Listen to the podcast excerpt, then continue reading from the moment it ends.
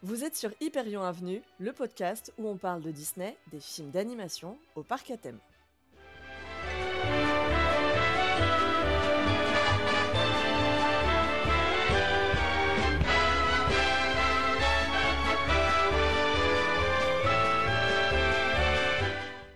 Hello tout le monde, on espère que vous allez bien et bienvenue sur ce huitième épisode d'Hyperion Avenue. Je suis Maureen. Et je suis Clem. Et aujourd'hui, aujourd'hui, on va être sur un sujet qui nous tient particulièrement à cœur, puisque je crois qu'on vous en avait parlé dans le tout premier épisode, l'épisode 0. Euh, c'est un de nos chefs-d'œuvre Disney, de grands classiques d'animation préférés, voire notre. Non, c'est pas moi, c'est pas mon préféré. Moi, oui. Mais toi, oui. Oui. C'est Aladdin. Aujourd'hui, on va vous parler du court métrage, du court métrage, pas du tout. On va vous parler du long métrage d'animation Aladdin. Ça commence super bien. et, euh, et alors, Aladdin, je vous le dis tout de suite, on va être sur un épisode long. Donc, encore une fois, je sais que je vous dis ça à chaque fois, mais là, vraiment, parce que je vous assure que dans la préparation de cet épisode, j'étais là à me dire, vas-y, c'est bon, en 20 minutes, t'auras fait le tour du dessin animé, etc. Pas du tout. donc, euh, voilà, rien que pour le plan, ça a été super long parce qu'il y a tellement, tellement, tellement de choses à dire que je pense qu'on va être sur un épisode assez long. Est-ce qu'on fera aussi long que Walt Disney World? Ah, c'est possible. C'est possible, c'est possible. En tout cas, voilà. Mais comme d'habitude, avant de commencer, on fait un petit point sur le courrier des auditeurs. Oh, Robert, ça te plaît? Oh, attends. Tu veux bien apporter ce message à ma sœur?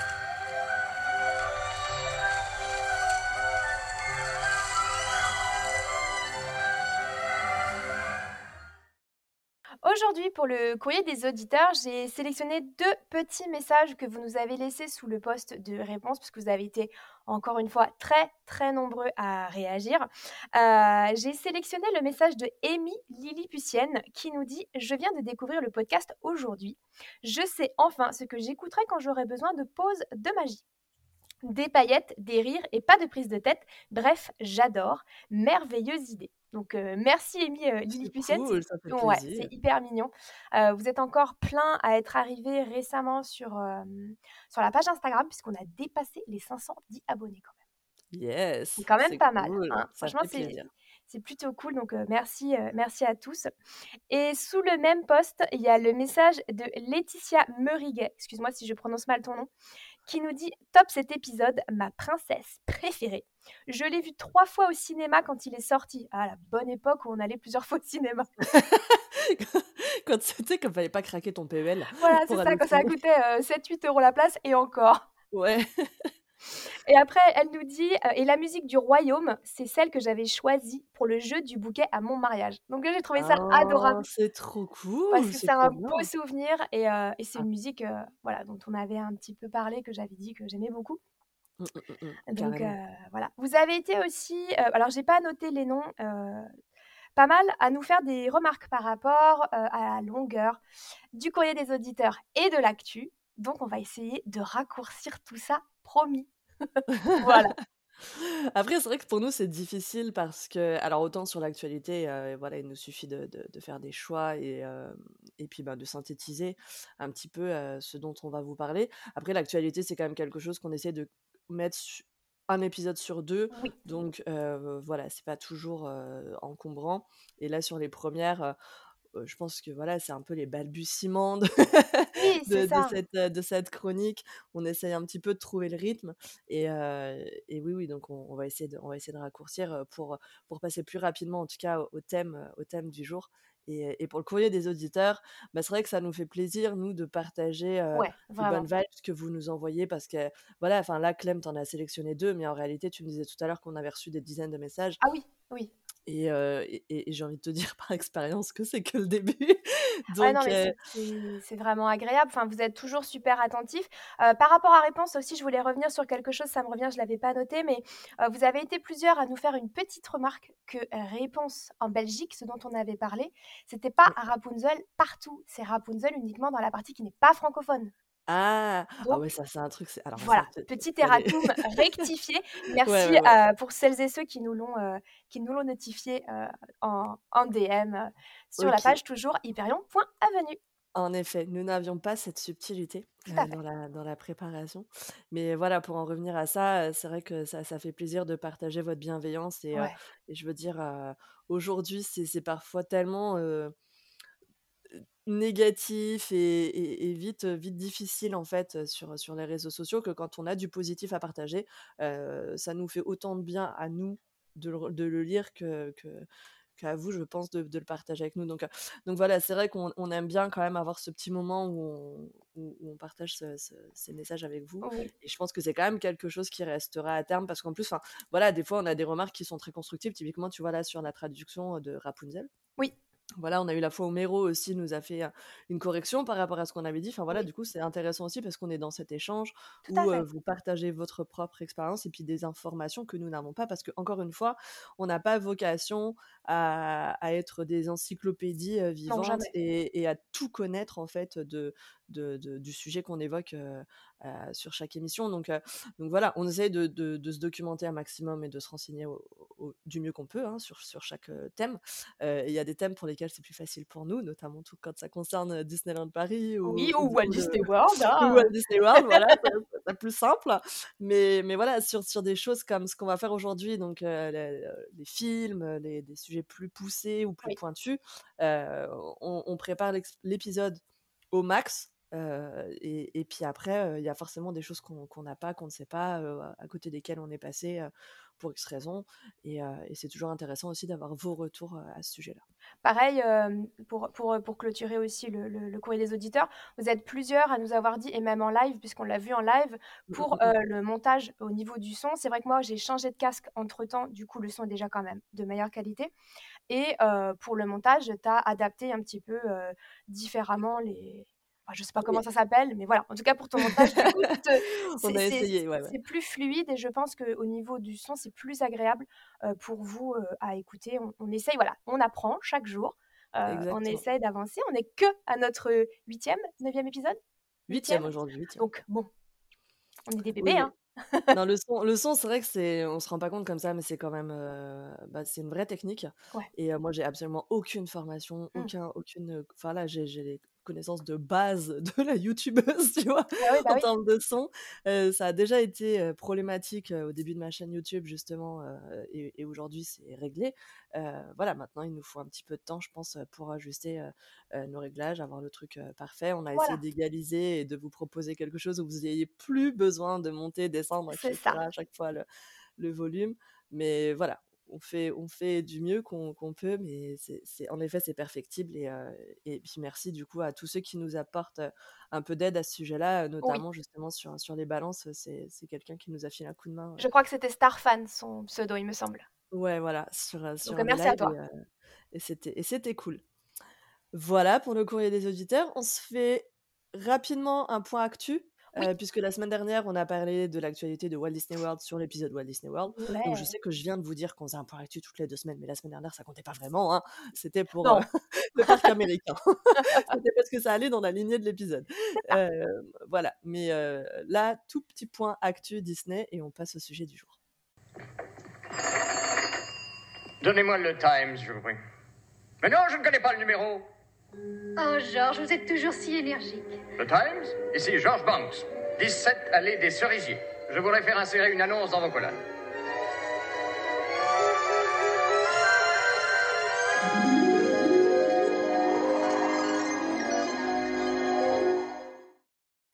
Du coup, pour ce point actu, heu, aujourd'hui, je vais surtout parler des parcs parce qu'au niveau sorties ciné et cetera, il y a pas grand chose. Heu, je vais vous parler donc à Disneyland Paris, il y a eu la sortie des boutons de manchette. Alors moi, j'ai sélectionné ça parce que je trouve que c'est des produits qui sont vraiment très, très beaux. Je sais pas si vous les avez vus passer, heu, sur les réseaux sociaux. Donc il y a un produit Big Thunder Mountain, il y a un produit Euro Disneyland Railroad et un produit Discovery Mountain Space Mountain.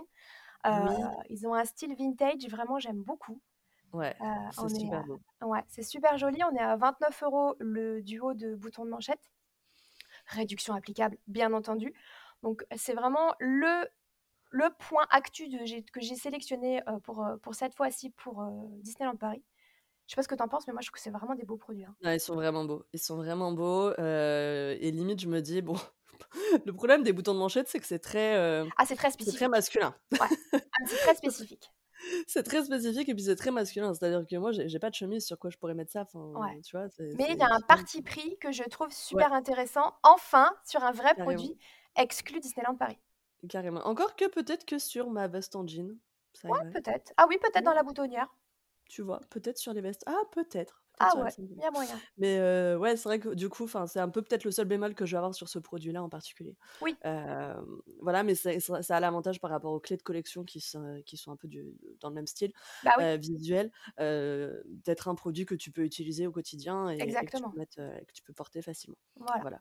Après s'ils veulent faire des broches, Oui, bah oui, pourquoi pas. la meuf qui place son idée. Non, non, mais Tac. effectivement. hein. Voilà, c'est voilà pour, pour un public peut-être, plus, plus plus plus féminin ou plus Mm. universel, je sais pas. Heu, ça ça peut être ça peut être une idée aussi, mais en tout cas, ouais, le produit est super beau, le design est, Ouais, très, le, très canon. le design est top. Sur euh, Walt Disney World, est-ce que juste oui, question, c'est en ouais. édition limitée ou pas? Parce Oui, que la absolument. première version, c'était en édi là aussi, c'est en édition Oui, limitée? c'est en édition, en édition limitée. euh, J'ai pas vu combien, mais il me semble que c'est 1995 ou 1994 euh, exemplaires par euh, produit. Je me demande si c'est pas euh, genre Ça dépend pas du 95 produit? pour Space. Ouais, voilà. Ouais, voilà.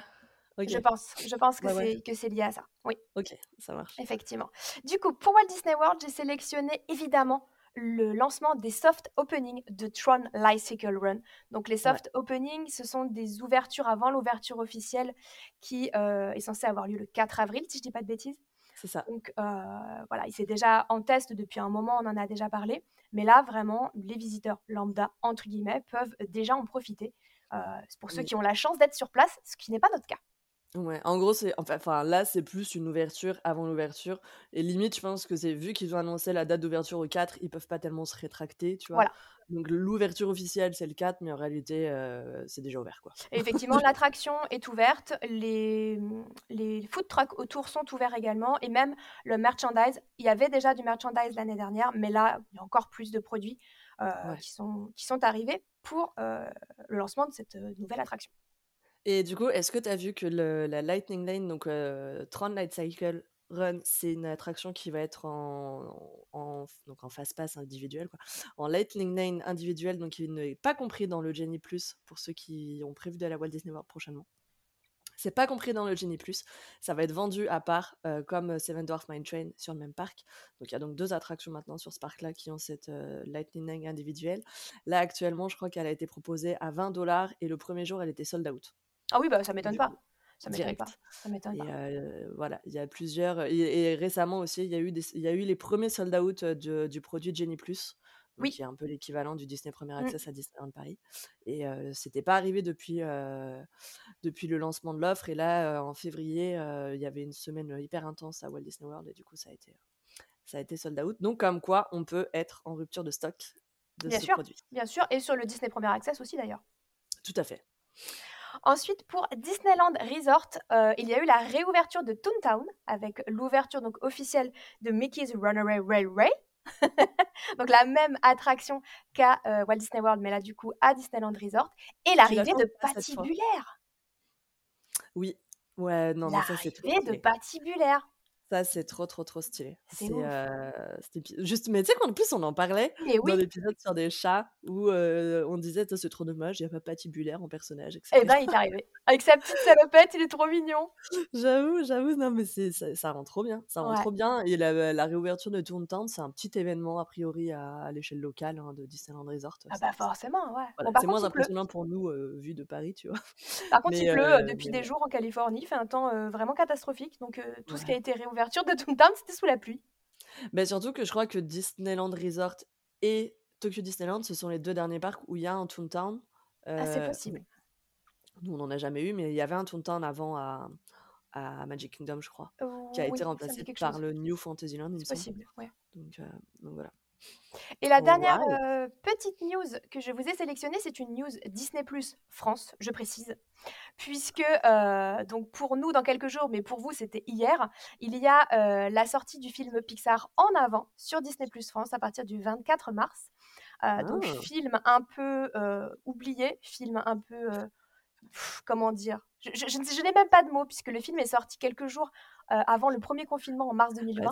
Ouais, ouais, c'est un film qui a pas eu de bol quand même. C'est un film qui a pas eu de chance parce que parce qu'en plus de pas être le film de l'année euh, de Pixar, voilà, c'est un film qui est sorti paf juste avant le, que tout le monde soit enfermé. Il est sorti peut-être la semaine avant le premier confinement, donc forcément qui n'a pas eu du tout de succès. Donc si vous ne l'avez pas vu, sachez qu'il sera disponible sur le Disney Plus français à partir du 24 mars 2023. Il est déjà mmh disponible sur les autres, hein, bien sûr.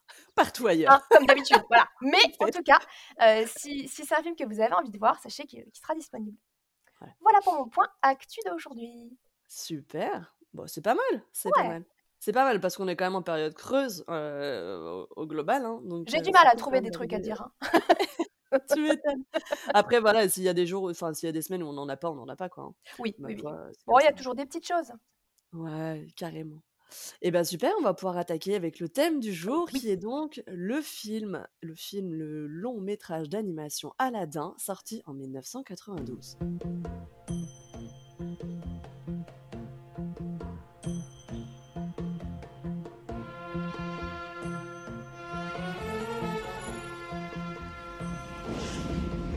Moi je viens d'un pays de désert infini où les caravanes rêvent et flânent ou pendant ton sommeil, les serpents t'ensorcellent. C'est bizarre ça, mais hé, c'est chez moi. Quand le vent vient de l'est, le soleil est à l'ouest et s'endort dans les sables d'or. C'est l'instant envoûtant, volant tapis volant vers la magie des nuits d'Orient. Nuit dans la vie, mille et une folie Insomnie d'amour, plus chaud à minuit qu'au soleil en plein jour. Alors, Aladdin, c'est un film qui est sorti en 1992 aux États-Unis et en 1993 en France. Donc, on est encore à cette époque où il y a un an de décalage entre les sorties, euh, bah, du coup, dans le pays d'origine et les sorties et l'arrivée de, celui-ci en France. Voilà. Je, je sais pas à partir de quand ça s'est arrêté cette histoire quand même. Ça doit pas être euh, très vieux. Hein. Bah, c'est pas longtemps après, je pense, mais euh, mais parce que vraiment à chaque fois, voilà, qu'il y a un an de différence, tu sens qu'il n'y avait pas au milieu les réseaux sociaux hein, pour, pour spoiler, pour... Absolument, Internet, tout ça, oui, bien sûr. Voilà, exactement, pour pirater et compagnie, enfin, c'était une autre époque. Émule. Voilà. entre autres, entre autres, il y avait tellement de trucs. donc c'est un film sorti en 1993 chez nous avec un petit budget. Alors, si vous vous souvenez bien, justement, quand on parlait de Réponse, Réponse, c'est un film qui a été produit avec un budget à 260 millions de dollars. Et Aladdin, on est sur un film à 28 millions de dollars. On n'est vraiment pas à la même époque. Hein. c'est pas la même époque. Clairement, c'est pas la même chose. Bon, après, il faut compter l'inflation depuis. ouais. Donc, bref, c'est le 40e long métrage d'animation Disney. Il est 31e dans la liste des grands classiques d'animation Disney, puisque du coup, il n'y a pas tous les dessins animés mmh euh, euh, dans cette liste-là. Et c'est un film qui est inspiré du conte euh, Aladdin et la lampe merveilleuse, mais également du film Le voleur de Bagdad. Alors là, pour le coup, c'est vraiment une information que j'ai découverte en préparant le podcast, parce que je savais absolument pas. Pour moi, c'était Aladdin, c'était une adaptation d'un conte des et une nuits, et en fait, bah, pas tant que ça. En fait, pas tant que ça. D'autant que le conte Aladdin et la lampe merveilleuse ne fait absolument pas partie du recueil original des contes des mille et une nuits. C'est quelque chose qui a été rajouté après par le traducteur de ces histoires. Et, et, puis, en réalité, quand tu fouilles un petit peu, et on en parlera parce que ça fait partie des sujets que j'ai mis dans le plan, le film est surtout. Enfin, c'est un mélange, en tout cas, entre l'histoire du conte et le scénario du film Le voleur de Bagdad, sorti en 1940. Clem, c'est ton film préféré oui. chez Disney, ton film d'animation préféré. Est-ce que tu nous ferais pas un petit résumé? Ah, c'est difficile à résumer. C'est difficile à résumer parce qu'il se passe tellement de choses. il faut que tu fasses, comme les résumés d'Olaf. Alors, c'est l'histoire. oui, mais moi, j'ai pas cette capacité à me faire pousser des cheveux, à faire des trucs avec mes petits bras en bois.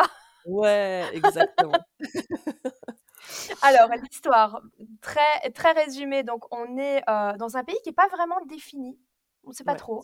On est dans un pays arabisant, si je peux dire ça comme ça, mais euh, on n'a pas vraiment de, de, de, pays vraiment prédéfini où on va suivre euh, les aventures d'Aladin, un jeune, un jeune voleur qui vit dans la rue et qui, et qui va se retrouver projeté sur le devant de la scène grâce à un, un génie qui sort de la lampe et, et qui va tomber amoureux de la princesse. C'est très classique comme histoire.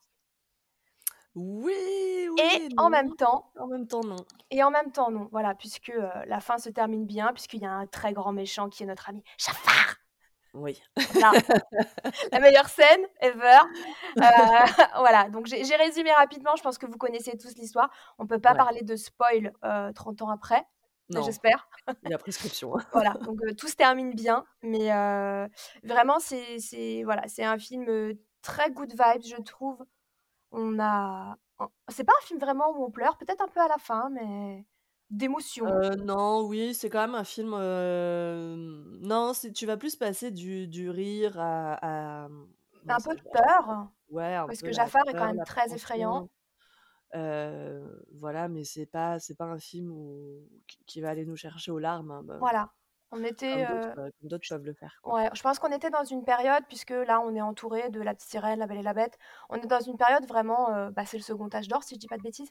Exactement. euh, sur vraiment des films euh, grand public et euh, qui, qui n'ont pas cette vocation de nous chercher très profondément au niveau de l'émotion. En tout cas, pas dans les larmes, mais on est vraiment sur le côté, euh, on s'éclate quoi. Alors, on est. Autant on n'est pas. Enfin, après, pour nous, c'est les films de notre, de notre enfance. Ouais, Donc, carrément. euh, c'est vrai qu'on va avoir ce côté euh, très Madeleine de Proust avec, euh, avec cette décennie, hein, euh, Mm, celle des années mm. 90 euh, et 2000. Euh, mais pour autant, par rapport à ce que Disney a produit jusqu'à présent, enfin, jusqu'à cette époque-là, donc euh, jusqu'à 93, 92 pour les États-Unis, euh, on est quand même sur une petite révolution entre guillemets puisque les personnages sont des personnages qui ont des caractères forts Oui. on n'est pas juste sur le schéma du méchant contre le gentil et, et inversement euh, et, et on n'est pas sur une quête qui finalement si simple que ça euh, là où en gros avant c'était le méchant veut s'emparer du pouvoir fin Mm. Oui, non, euh, bien du sûr. coup, là, c'est plus complexe. Donc, voilà, il y a quand même un, un gros progrès en termes de psychologie par rapport à, à ce est- ce qu'on a eu sur les, sur les grands films d'avant. Parce que, bon, la décennie 70, enfin, les décennies 70-80, c'est encore un autre délire. Mm, mm. Euh, c'est encore un, un autre, cho- un autre chose. C'est, un peu le creux de la vague hein, chez Disney. Donc, pour rappel, c'est, c'est l'époque des 101 Dalmatiens, des Aristochats, de Merlin l'Enchanteur, de Taram et le Chaudron Magique. Voilà. Et, euh, et bon, après, petit à petit, euh, fin 80, on va être sur Oliver et compagnie, La Petite Sirène. Et enfin, on arrive au second âge d'or, justement, avec La Petite Sirène. Mais, euh, mais c'est vrai que, voilà, là, on a quand même un, un petit progrès en termes de, de- de psychologie des personnages parce que ils ont des vrais caractères, Oui, ils sont beaucoup ils plus ont des vraies personnalités. Ouais. Et c'est à peu près, finalement, je dirais, à ce moment-là, que le cliché euh, dont on a parlé justement dans l'épisode sur les méchants Disney, euh, du personnage principal, euh, ou de chaque personnage principal qui a un sidekick un peu humo- humoriste, Mm. enfin, humoristique, tu vois, va s'installer, et ch- chose qu'on va retrouver un petit peu dans, chaque film c'est vrai. euh, par la suite. Voilà, on est vraiment dans l'époque qui va installer ce, ce schéma-là. Et on arrive Euh, vraiment dans une période où les films sont ultra colorés, presque ouais. saturation. Mm, mm, euh, mm, mm. par Ah, rapport à ce qu'on a connu avant. Justement, tu parlais des 101 Dalmatiens ou les Aristochats qui sont beaucoup plus pastels. Là, euh, la couleur, on y va. Ouais, carrément. On est sur. Après, on est sur une nouvelle ère en termes de dessinateurs, on est Oui, sur une nouvelle ère en termes d'animateurs. et de matériaux certainement aussi. voilà, on a les Nine Old Men concrètement sont partis à la retraite, je Mm. crois. Donc, on est sur, sur l'ère de ben, Glenn Keane, Andreas Deja, pour, pour ne citer que, voilà, enfin, bref, tous les, les grands de cette Oui, oui, bien sûr. et qui vont, je trouve, installer le cara design euh, façon Disney, tu vois, Oui. Ah euh, oui, et qui, qui va rester et qui reste encore aujourd'hui, enfin qui évolue un petit peu actuellement parce que quand on a la Valonia, on est sur un délire complètement différent. Mm. Mais quand on prend la Reine des Neiges, c'est l'héritage en fait de oui. cette euh, de ce design là qui a été mis en place avec la petite sirène, avec Aladdin, avec la Belle et Mm. la Bête, etc. Ouais, Avec les grands yeux, avec euh, les visages très fins. ouais, ouais. avec la taille. C'est même pas une taille 0, c'est une taille moins 10, tu vois. je regarde quand on regardait Aladdin hier soir, je regardais la taille de Jasmine, je disais mais c'est pas humain d'être constitué comme ça. Elle est toute fine, ouais, ouais, ouais. Mais c'est impossible. Enfin bref, mais c'est ce côté toon, c'est le côté toon. Oui, Donc euh, oui, oui, voilà, très exagéré. il faut, il faut le voir comme ça. Euh, mais voilà, c'est vrai que le cara design euh, de, de Disney, pour moi, c'est c'est vraiment celui-là. Et, euh, il est différent de celui des années 40. Et, et puis, bah, il est encore différent aujourd'hui avec, avec la direction qu'ils prennent actuellement sur, sur leur dernier long métrage d'animation. avant de nous pencher un petit peu plus sur chaque personnage, chose qu'on n'a pas fait sur l'épisode de réponse, puisque j'y ai pas pensé. Oh, rapidement, on l'a fait rapidement. voilà, on l'a fait rapidement, un peu en vrac, mais là, on va, on va le faire de manière un peu plus exhaustive. le film a été dirigé par, au niveau de l'animation par Glenn Keane. Et donc Glenn Keane, c'est déjà quelqu'un qui a travaillé justement sur, sur Réponse. Et donc c'est aussi quelqu'un qui a travaillé sur La Belle et la Bête. C'était l'animateur de La Bête d'ailleurs, je crois. Il a aussi dessiné Ariel. il était sur le film Basile, Détective privé, Rox et Rookie, et un petit peu plus tôt sur les aventures de Bernard et Bianca. Plus tard, il fera également Pocahontas. Et il a donc passé près de 40 ans chez Disney, 38 pour être exact, mmh avant de finalement prendre son indépendance. Et à la réalisation, on a un duo qu'on connaît bien, puisque c'est celui qui était déjà sur la réal de La Petite Sirène, dont on a déjà parlé parce que c'est lui qui a réalisé Hercule. Mais il a également Glenn Keane aussi, il était sur Hercule, non? Euh, je suis pas sûre parce qu'en plus quand tu vois le design, Il semblait qu'on en avait parlé de lui. bon, je après peut-être, hein, peut-être je me souviens plus exactement. Tu sais, à force les noms ils se Oui. ils se mélangent. Euh, en tout cas, voilà, le duo John Musker et Ron Clements, c'est aussi La Planète au Trésor. et alors, La Planète au Trésor, petite anecdote. Limite, un jour, il faudrait qu'on en parle de ce dessin animé. Ah oui, moi j'aimerais beaucoup. Euh, moi, je suis nulle. Enfin, je l'ai très peu vu parce que je l'aime pas. Mais après, c'est pas grave. C'est intéressant justement aussi de parler d'un film qu'on n'aime pas. La planète au trésor, ça a été un échec commercial qui a du coup entraîné le, bah, la rupture de contrat euh, entre Disney et, et, ses deux réalisateurs. Quelle tristesse. un peu violent quand même euh, bah quand t'es pas à la hauteur des espérances de Disney. Et bon, ils font quand même leur retour à Disney avec La Princesse et la Grenouille. Et plus tard, ils travailleront également sur Vaiana. Mmh Donc, ils ont quand même leur petit succès. Hein. Ouais dans l'ensemble. Dans l'ensemble. Alors, on va se pencher sur les personnages. Euh, et en particulier, on va commencer par le héros, qui a son nom sur l'affiche. Ah oui. On va parler d'Aladin. Aladin, est-ce que c'est pas un peu le héros le plus sympa de Disney? Bah si, c'est un peu celui qui a le meilleur caractère euh, potentiel sympathique, euh, qui, qui fait l'unanimité autant chez les chez les filles que chez les garçons Bah si, bah si, parce que c'est vraiment le mec sympa. Enfin, moi, j'ai noté pas mal de choses sur lui. J'ai noté qu'il était beau sans le savoir. Parce qu'en fait, Jasmine tombe sous son charme et même tout le monde tombe sous son charme tout de suite. Bon, à part Jafar, parce que Jafar, on le sait. Hein. Mais il est. D'ailleurs, je sais pas si tu avais prévu de le dire, je l'ai pas vu. Son, son visage avait été inspiré par Tom Cruise, qui était vraiment le beau gosse de l'époque avec son succès dans Top Gun. Et bah, c'est un mélange, enfin en tout cas en termes d'inspiration, j'avais vu que c'était un mélange de Tom Cruise et Michael J. Fox. Voilà, c'est ça. qui est donc Marty dans Retour à le futur. C'est ça. et c'est vraiment le, personnage. Ouais, c'est vrai qu'il est hyper sympa. Il est orphelin. C'est un, un, voleur, mais qui est pas du tout méchant. Il a pas une once de méchanceté. Mmh, mmh, mmh, d'ailleurs, c'est pour ça que c'est lui le diamant d'innocence. me tue. Entre les chansons et les imitations, on est bien. Ah, surtout sur Aladdin. Elle connaît toutes les répliques par cœur. Ah oui, complètement. Puisque, et pour moi, c'est vraiment le, enfin, le mec qui a le cœur pur parce que bah, c'est lui qui arrive à faire sortir la lampe de la caverne grâce à son diamant d'innocence, qui est son cœur. Et il offre quand même son troisième vœu au génie. Oui, c'est vrai. non, mais que personne n'a jamais fait. Euh.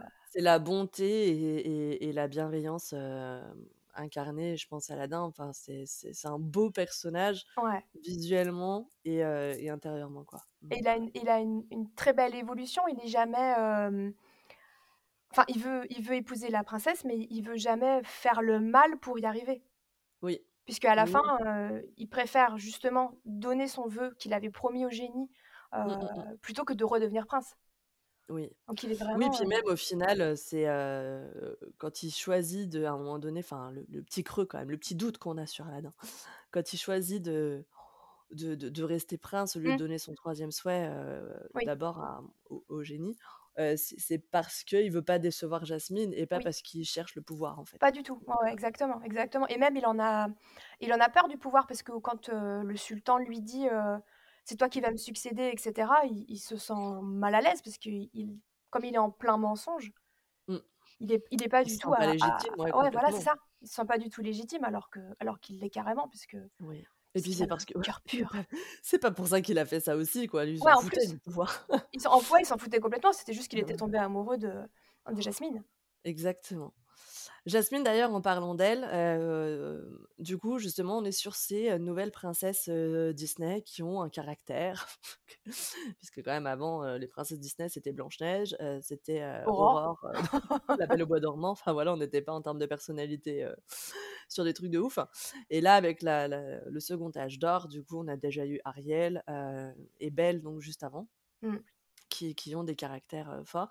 Et là Jasmine, c'est une princesse héroïque et c'est une, princesse aussi, rebelle, Ouais. part. Ah oui, ah oui, oui, oui, elle est rebelle parce que, elle est enfermée dans le palais depuis depuis sa plus tendre enfance. Elle a jamais vu le monde extérieur, mais elle a pas peur de s'enfuir, quoi. Ouais. Non, non, j'avoue, elle est un peu YOLO. Ouais et surtout qu'elle sort sans prendre d'argent quand même.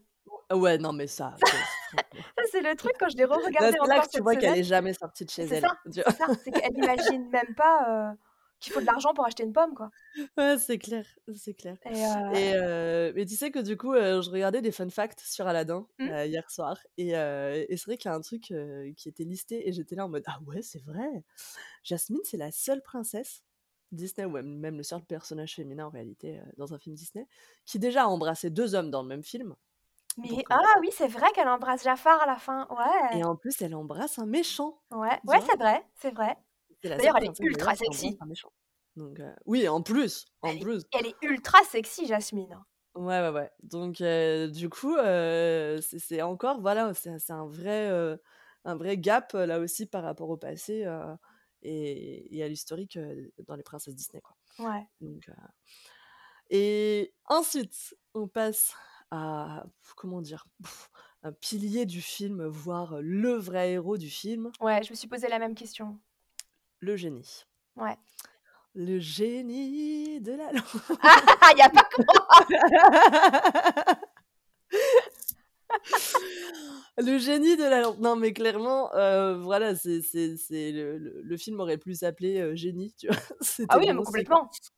C'était bon aussi. C'est le plus gros caractère, hem, du film. Bon, en même temps, vu le doubleur original Oui.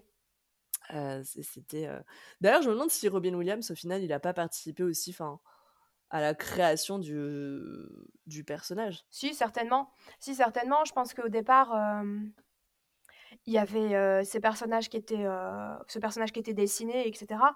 Mais Mmh je mh. pense effectivement qu'il lui a donné aussi son caractère. Ouais.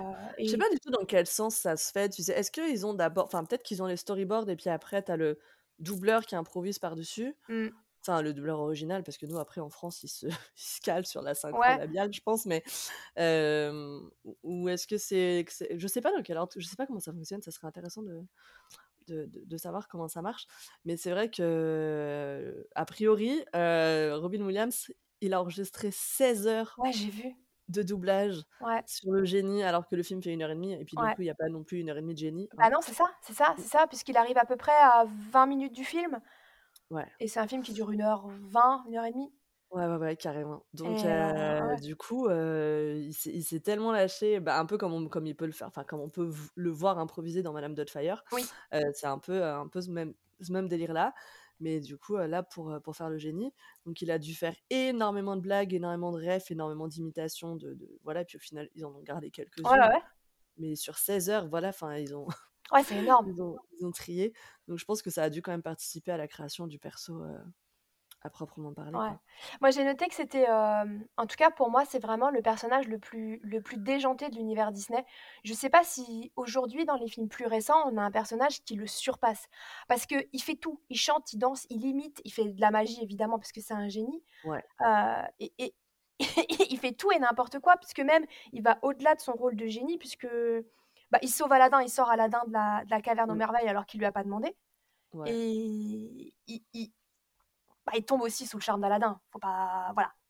Oui, non, mais enfin, ouais, non, je sais pas. Je pense qu'aujourd'hui, à la limite, celui qui fait à peu près tout ça, tu vois, j'aurais dit, il y a Facilier, mais Ouais, mais qui a pas pas du aussi tout le drôle. même charisme et qui a pas du tout le le le voilà, le même humour, la même personnalité, enfin, qui est juste sombre, enfin, qui déjà, c'est un méchant, donc ça part mal, mais Mmh. hem, après en non, non, qui est au tant de charisme, clairement, il y en a il y en a pas, il y en a jamais. Voilà, c'est ça, il a un charisme, heu, il a un charisme, incroyable et moi, il y a il y a un truc, moi, que j'aime bien au au début, justement, quand il sort de la lampe, qui dit que ça fait, heu, 10 000 ans qu'il est coincé dedans, et et qui lui dit: «Tu as moins de centimètres que mon dernier mètre». Ça veut dire que les humains avant étaient beaucoup plus grands Ouais. et à chaque fois, je me dis: «Waouh, c'est un truc de ouf!» Il y a 10 000 ans, les humains, ils étaient super grands. Tu vois, je les imagine un peu comme dans dans Avatar. Tu vois, très grands, très fins. Je sais pas pourquoi à chaque fois je me fais ta cette, heu réflexion. Ah oui. Ah mais toujours, toujours. Mais heu mais ouais, non, mais clairement, le génie, c'est, bah, après, c'est quand même, aujourd'hui encore, un personnage qui fait l'unanimité et qui a énormément de succès et qui, bien au-delà du film, est ultra populaire. Oui. Ce qui d'ailleurs, on on en parlera tout à l'heure, heu, posera, posera quelques soucis, à un moment donné. Oui. Dans les passages forts, justement, du du génie, le génie, c'est un peu le le le prétexte pour, pour placer des déjà des blagues un peu partout. Il y a pas mal d'easter eggs, donc Mmh. des, petits clins d'œil à des à des films précédents Ouais. et c'est assez drôle, en fait, de se dire qu'ils ont ils ont planqué des trucs, comme ça alors que le film est limite enfin, littéralement sorti, bah, très peu de temps avant. La Petite Sirène, c'est quoi, 89? Oui, Ouais, remarque, il y a 89. eu quelques années quand même. Mais du coup, il y a Sébastien, donc de La Petite Sirène, Oui. à un moment donné, qui qui jaillit, des mains du, génie. Bon, il y a aussi un petit clin d'œil à Pinocchio, voilà, que tout le monde, tout le monde aura vu et puis il y a la fameuse casquette Dingo La de typique casquette. des parcs Disney, J'adore.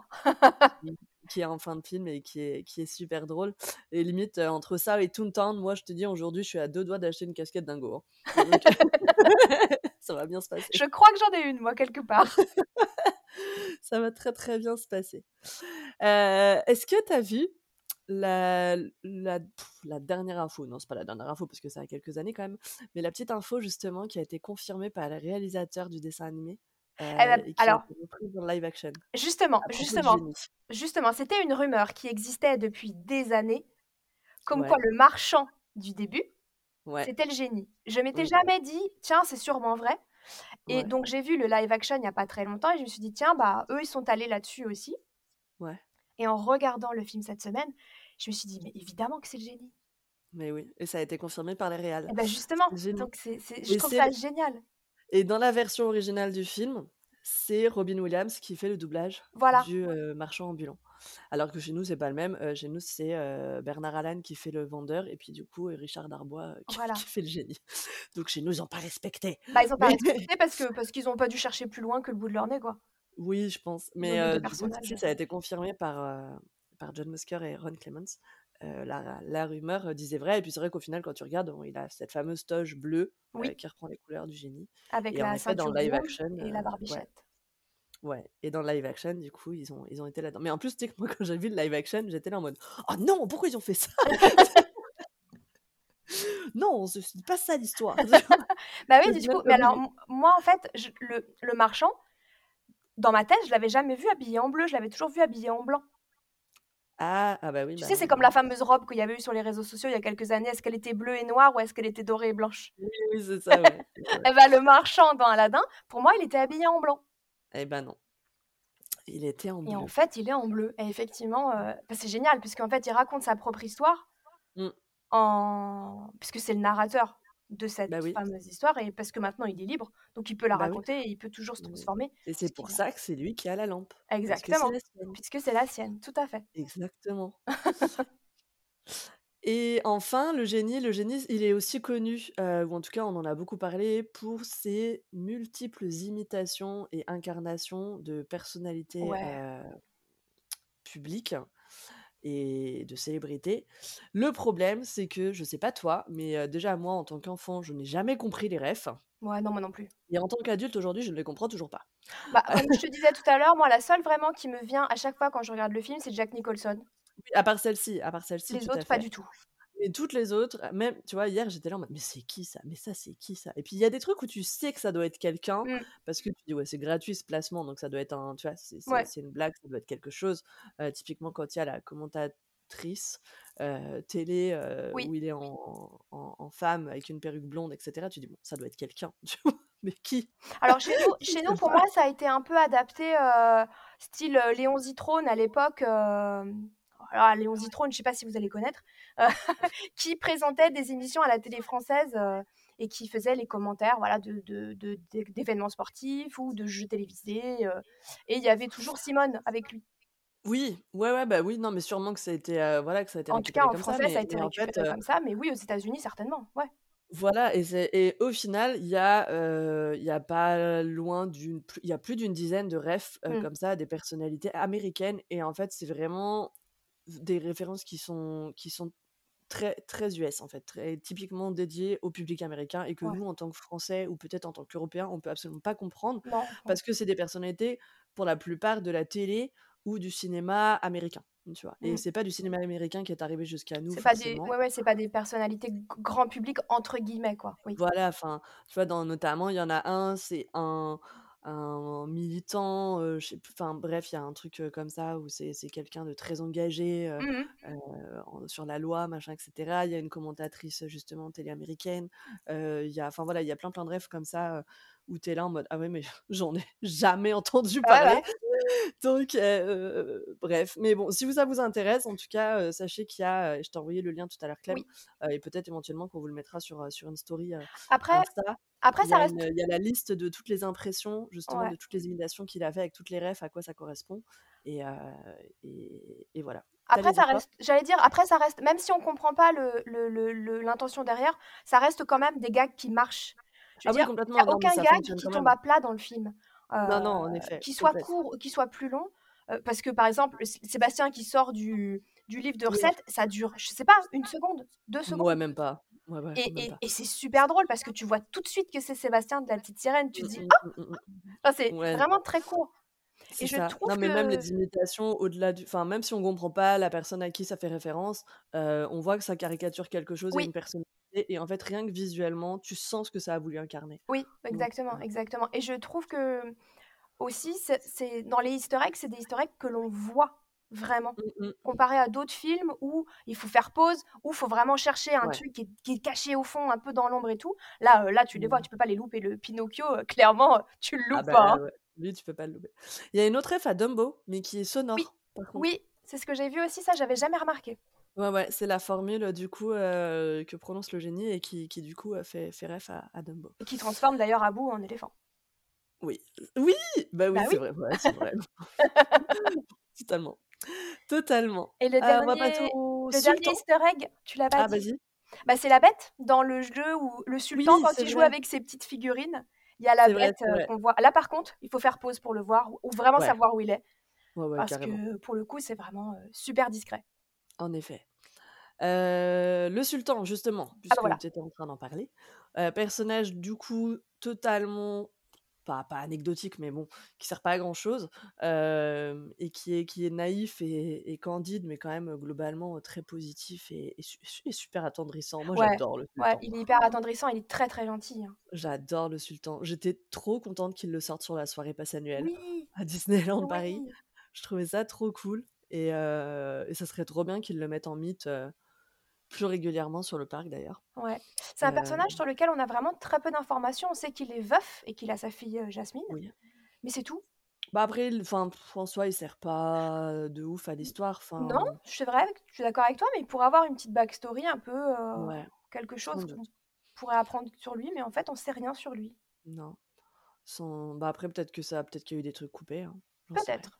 Mais euh, ouais. Et on va passer à une ligne que tu aimes bien. On va passer au sidekick euh, humoristique, donc qui sont incarnés par Abu, Oui, Yago, le tapis volant oui, et Raja, oui. avec la meilleure phrase du film qu'on est absolument obligé de mettre oui. dans le podcast. Je vous mets un petit extrait, l'extrait de la scène, juste là. Jafar Princesse, que puis-je pour vous, votre grandeur? Les gardes ont arrêté un jeune homme au marché sur vos ordres Votre père m'a chargé de maintenir la paix à Agrabah. Ce jeune homme était un criminel. Quel était son crime? Je veux plus respirer, Jafar Mais il avait enlevé la princesse, bien entendu. Jafar, je t'en prie Il ne m'avait pas enlevé, je m'étais enfui Du coup, les sidekicks, euh, ces petits personnages, on va essayer de passer dessus euh, rapidement, voilà, parce qu'au final, il n'y a pas grand-chose à dire. Le, le, le plus drôle quelque part, c'est Yago. Ah bah, c'est le plus intéressant. Voilà, c'est celui qui a la plus grosse personnalité clairement. Enfin, Abou c'est mignon, mais encore une fois, voilà, il est lui aussi un peu, heu, un peu anecdotique, ça il est il est mims, mais puis il est à l'image de son de son maître. Oui.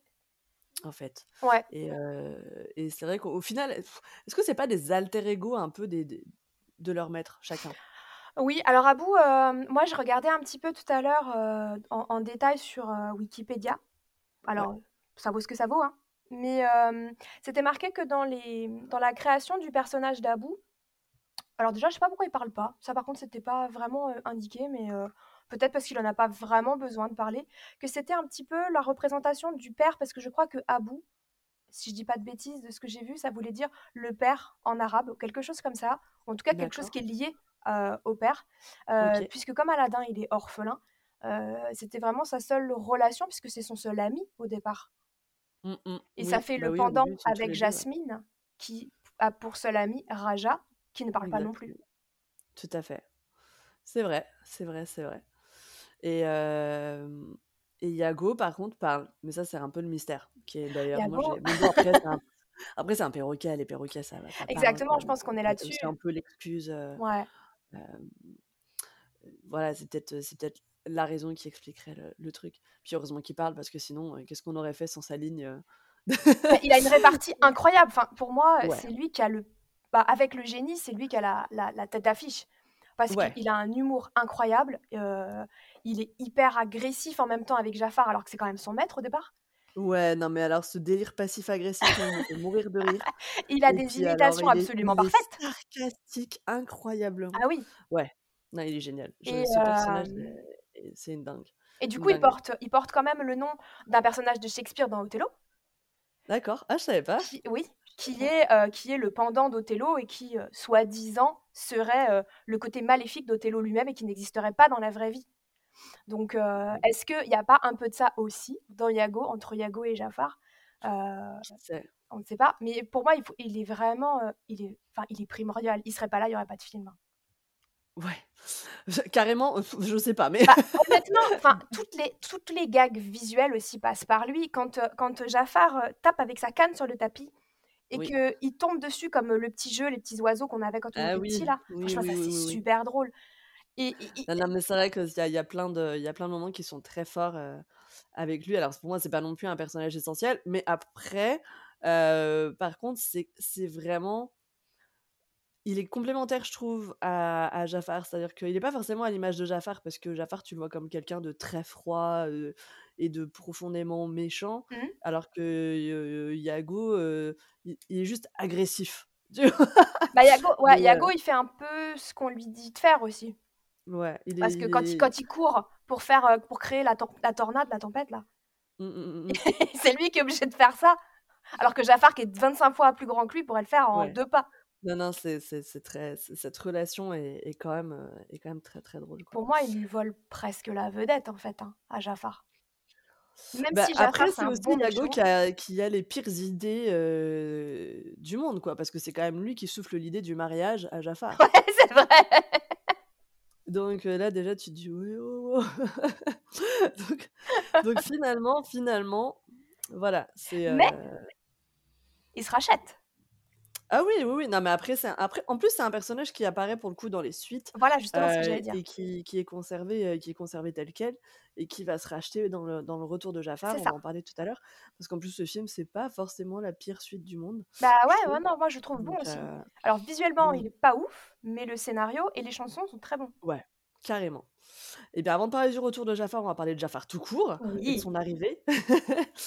Jafar, qui est quand même un un méchant particulièrement flippant et qui est littéralement prêt à tout pour arriver à ses fins. Ah oui. Est-ce que tu savais qu'il était inspiré de Maléfique, dont il reprend certains codes? Non, pas du tout. Notamment, la canne, justement. Oui et puis tous les 2 même, un même sa un sa tenue qui est très en Un petit peu, pointe, ouais. Bah, la la fameuse traîne, la Ouais, cape, la la carrément. au global, le design, c'est très, très maléfique. Il a presque des cornes, hein, finalement, Oui. avec son turban et et c'est également un personnage qui se transforme, alors non pas en dragon géant, mais en serpent, gigantesque, donc un espèce de cobra, heu, Oui, absolument. de la de la mort, quoi. Heu et heu et c'est alors tu en parlais justement, dans je sais plus quel épisode qu'on avait fait, où tu te plaignais que Jafar n'avait pas de chanson. Bah, c'était certainement dans l'épisode des méchants, mais je me suis trompée parce qu'il a une chanson. Enfin, il a une demi-chanson. Non, c'était Hadès que je disais Ouais. qu'il avait pas de chanson. Alors attends. Ah oui, c'est Hadès, c'est Hadès. C'est Hadès. Mais Jafar, alors il a une demi-chanson, qu'est-ce que tu entends par il a une demi-chanson? Bah, c'est-à-dire qu'il quand il chante Brassali, oui, vous l'avez compris, ça n'est La reprise, ouais. Eh, j'adore.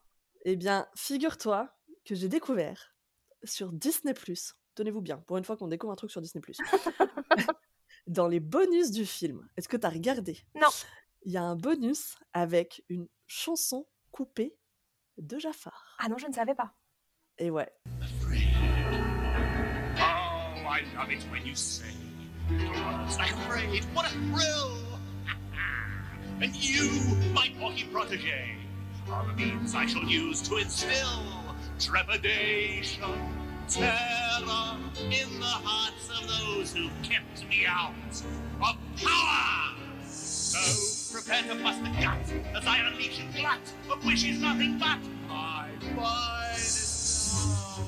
Genie, grant me my first wish. I wish to rule on high as Sultan. Uh, what is this? What's going on? Uh, Father? Jafar, you vile betrayer! That Sultan, vile betrayer to you. Oh, yeah? We'll just see about that.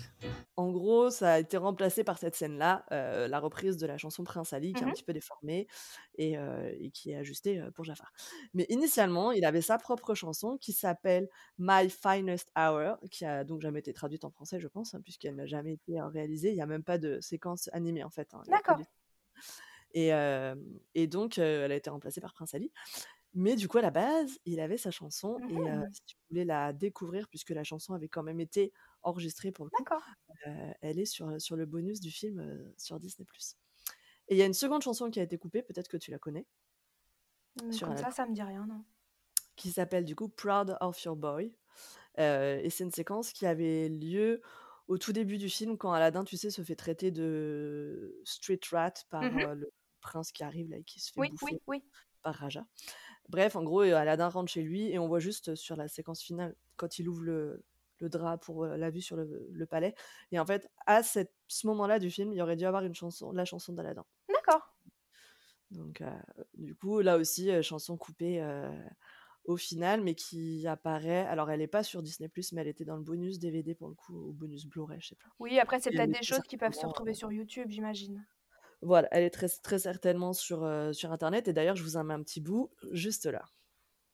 Proud of your boy. I'll make you proud of your boy. Believe me, bad as I've been, Mom, you're in for a pleasant surprise. I've wasted time. I've wasted me. So say I'm slow for my age, a late bloomer. Okay, I agree that I've been. Some sun, some pride, and some joy. But I'll get over these lousing up, messing up, screwing up times. You'll see, Ma, now comes the better part. Someone's gonna make good, cross his stupid heart. Make good and finally make you proud of your boy.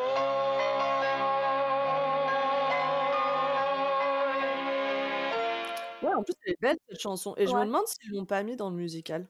C'est Tu vois? Ou possible. si elle a pas été reprise, s'il y a pas un bout qui a été reprise dans le live action, enfin, pas tel quel, Mmh mh. mais s'il y a pas eu un petit truc, Ouais. C'est possible. Moi, ce que j'aime bien sur, hem, sur Jafar, c'est à c'est-à-dire que c'est un personnage qu'on voit quasiment dès le début, parce qu'on on voit le marchand et on voit très vite, Ouais. Jafar et le le marchand, du coup, explique y a j'ai noté la phrase, enfin, j'ai noté, je la connais par cœur, mais je l'ai renotée. C'est qu'il dit: «Par une nuit noire, un homme en noir, nourrissant de noirs dessins». On sait direct que c'est le méchant du film. Il y a pas d'hésitation, c'est lui. Complètement, complètement. Ce qu'on n'a pas dit, c'est qu'en fait, il il il est pas extérieur à l'histoire. C'est qu'au départ, ça fait certainement des années, heu, qu'il travaille pour le sultan puisque c'est son conseiller personnel. Oui. Heu et il est là euh, depuis longtemps. Et en fait, c'est c'est l'arrivée d'Aladin dans le, le- la maison. D'ailleurs, le, le palais, il est vachement vide. hein. Ah bah là, comme ça, euh, sur le dessin animé, le palais, il a l'air immense et il y a personne dedans. Il y a hein, donc c'est- personne, il n'y a pas du tout de serviteur. Il y a quelques gardes à un moment, il n'y a jamais de serviteur. Non, non, non. Alors, ça a été corrigé dans le live action, hein, heureusement, c'est un peu plus crédible. Oui, mais parce clairement, que dans là, le ça fait vraiment animé, bizarre euh, en fait. c'est un peu, euh, ouais, c'est euh, un peu No Man's Land. euh, c'est- c'est ça, c'est ça. Et, euh, et j'aime beaucoup aussi la partie où c'est lui qui est le maître de la lampe. Parce qu'à c'est. Jafar qui est le maître de la Ouais, ouais. Oui, À la fin, parce, ouais. que, parce que le génie, il sort, il fait Alors Il dit un truc du style Ça y est, t'as changé Ah d'avis. oui, Et ouais, après, ouais, après, il se réduit. J'avoue que c'est. Mais en plus, ce passage-là, il, est- il- enfin, il est, il est tellement tendu. Enfin, t'es, t'es- t'es stressé pour eux. Oui, parce vois? que tu demandes jusqu'où il va aller en fait. Ouais, carrément, carrément. Donc, euh, non, la fin est très. Et puis, très, très violente. Puis, même visuellement, elle est très rouge, très Oui, sombre. Très. euh, Donc, c'est. Ouais, ouais, c'est très, oui. très costaud, quoi. Et, et puis, et puis il Euh, détricote le tapis, et puis il transforme Raja en chaton. euh. Et Abou en, et Abou en singe, euh, en jouet. Oui, j'avoue, j'a- Non, moi j'aime. En fait, enfin, c'est pas cool parce que voilà, c'est pas cool pour les personnages. Mais j'avoue que ces, pers- ces passages-là, je les trouvais super bien trouvés, tu vois. Ah bah oui, Genre, euh, le c'est méchant, mais sans être trop méchant non plus, tu vois. Le sultan en Donc, bouffon à qui il fait manger des, des gâteaux. Alors Coco, tu veux un gâteau? Non, ça c'est drôle, ça c'est drôle. C'était. Non, tu vois, c'est là que tu vois que t'es dans un dessin animé quand même pour enfants. C'est que c'est méchant, mais en même temps c'est drôle, quoi. Oui, oui, oui. euh, Ah bah oui, carrément, carrément. c'était rigolo. Euh, est-ce qu'on passe tout de suite au cas Robin Williams ou est-ce qu'on fait autre- on, on parle d'autre chose avant? On va passer tout de suite sur le cas Robin Williams parce que comme je l'ai dit tout à l'heure, euh, ça a été compliqué finalement euh, cette relation entre, euh, entre le doubleur donc euh, du génie sur la version originale et Disney. Ils, ont, ils ont une relation conflictuelle, ce qui a encore aujourd'hui des conséquences qui vont jusqu'à Disneyland Paris. Je vais vous dire pourquoi. Alors, donc Robin Williams, c'est celui qui fait le génie, c'est aussi, celui qui fait donc le vendeur au début du film. Et on disait tout à l'heure qu'il y avait eu des plusieurs heures d'enregistrement alors que le film dure vraiment bien en dessous de ça. Mhm. Et euh, juste pour info, il avait accepté à l'époque de pas être payé très cher et d'être payé le minimum même pour un acteur à condition que sa voix ne soit pas utilisée pour du merch et que le génie occupe euh, moins de 25% de la place sur les affiches euh, du film. Donc c'est quand même très spécifique, je trouve, C'est vachement demande. précis. Hein. Ouais, j'ai vu tout à l'heure en, en faisant les recherches, ça, je me suis dit, waouh, c'est vachement précis quand même. Et dans les bandes annonces, en gros, que le génie soit pas l'argument numéro un de, vente du film, quoi. Voilà, je, je sais pas trop quoi penser un petit peu de ces, de ces exigences. Euh, voilà, je me rends pas compte de si c'est normal ou quoi. Enfin bon, bref. Le problème, c'est que Disney n'a absolument pas respecté son engagement euh, sur ces points-là et que du coup, euh, Robin Williams a fini par se brouiller avec les studios. Oui, parce que justement, dans les publicités, etc., les bandes annonces, les gens avaient reconnu que c'était sa voix. Parce que je crois qu'au départ, il n'était pas au générique. Bah non, en fait, au début, il ne. Enfin, du coup, c'était pas. Ils, Il n'y ils avait pas de disaient pas que com. c'était sa voix, Voilà. mais c'était sa voix. Voilà. Tu vois. Mais, euh, mais sauf qu'ils n'étaient pas censés faire ça. c'était pas dans C'est les ça. accords qu'ils avaient. Et euh, ce qui fait que qu'il y a eu embrouille et que c'est pour ça qu'il n'a pas re-signé sur le deuxième film, donc Le Retour de Jafar, euh, deux ans après. Ils ont fini par s'excuser parce que le, il y a eu un changement de présidence euh, au niveau des Walt Disney Studios. Disney a fini par s'excuser euh, publiquement et donc euh, Robin Williams a re-signé pour le troisième film, donc euh, Aladdin et le Roi des voleurs. Par contre, et c'est pour ça que je disais que ça a des conséquences encore aujourd'hui, donc du coup Robin Williams entre-temps est décédé. Voilà. Et il doit y avoir encore un délire sur les droits d'utilisation de Mhm. sa voix, etc. Parce que si tu fais bien attention sur la séquence Aladdin de Disney Dreams ou même sur les autres séquences euh, qui utilisent euh, notamment en général la chanson euh, Je suis ton meilleur ami ou quoi euh, du film, ce n'est jamais la voix de Robin Ah, Williams. j'avais jamais fait attention. Et ben il y a pas la, y a, c'est le, dans Disney Dreams, la- le passage euh, Je suis ton meilleur ami, c'est la seule partie sans son.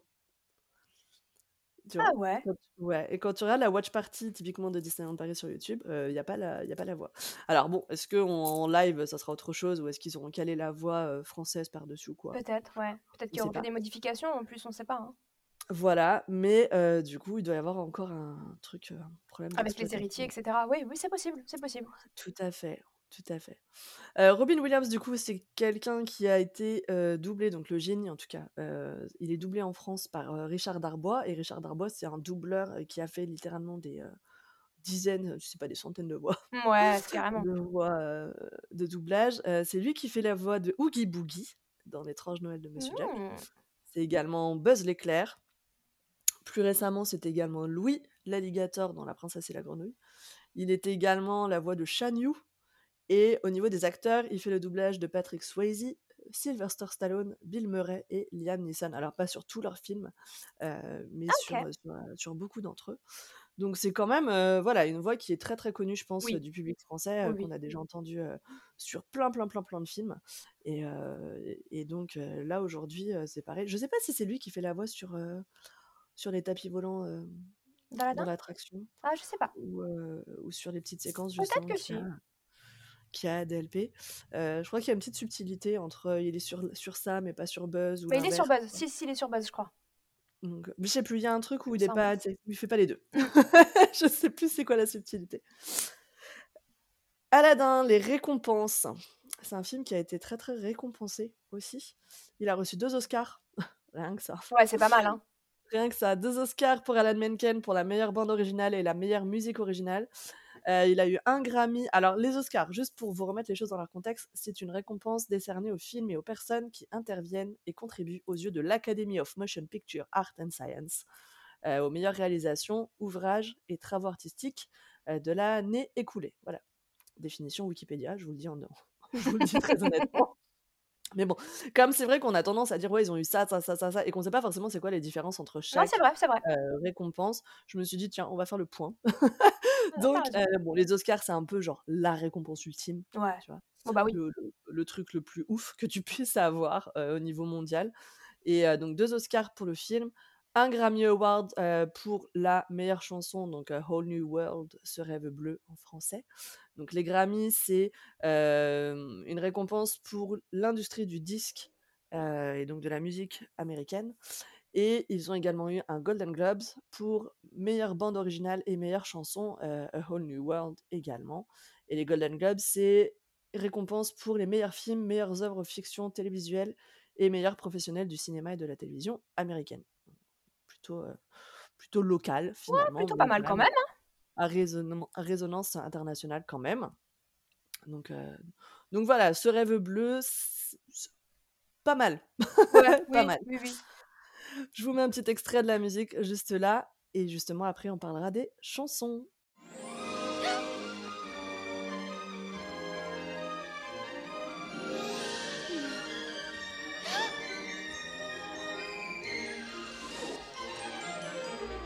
Vais t'offrir un monde aux mille et une splendeurs. Dis-moi, princesse, n'as-tu jamais laissé parler ton cœur? Je vais ouvrir tes yeux aux délices et aux merveilles de ce voyage en plein ciel au pays du rêve bleu, ce rêve bleu. C'est un nouveau monde en couleur où personne ne nous dit c'est interdit de croire encore au bonheur. Ce rêve bleu, je n'y crois pas, c'est merveilleux.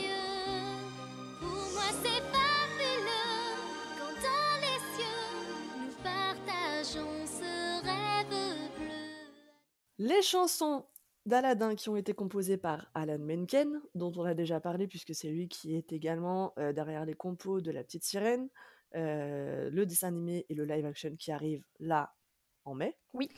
Heu, c'est aussi lui qui a fait La Belle et la Bête, le dessin animé et le live action qui est sorti il y a quelques années.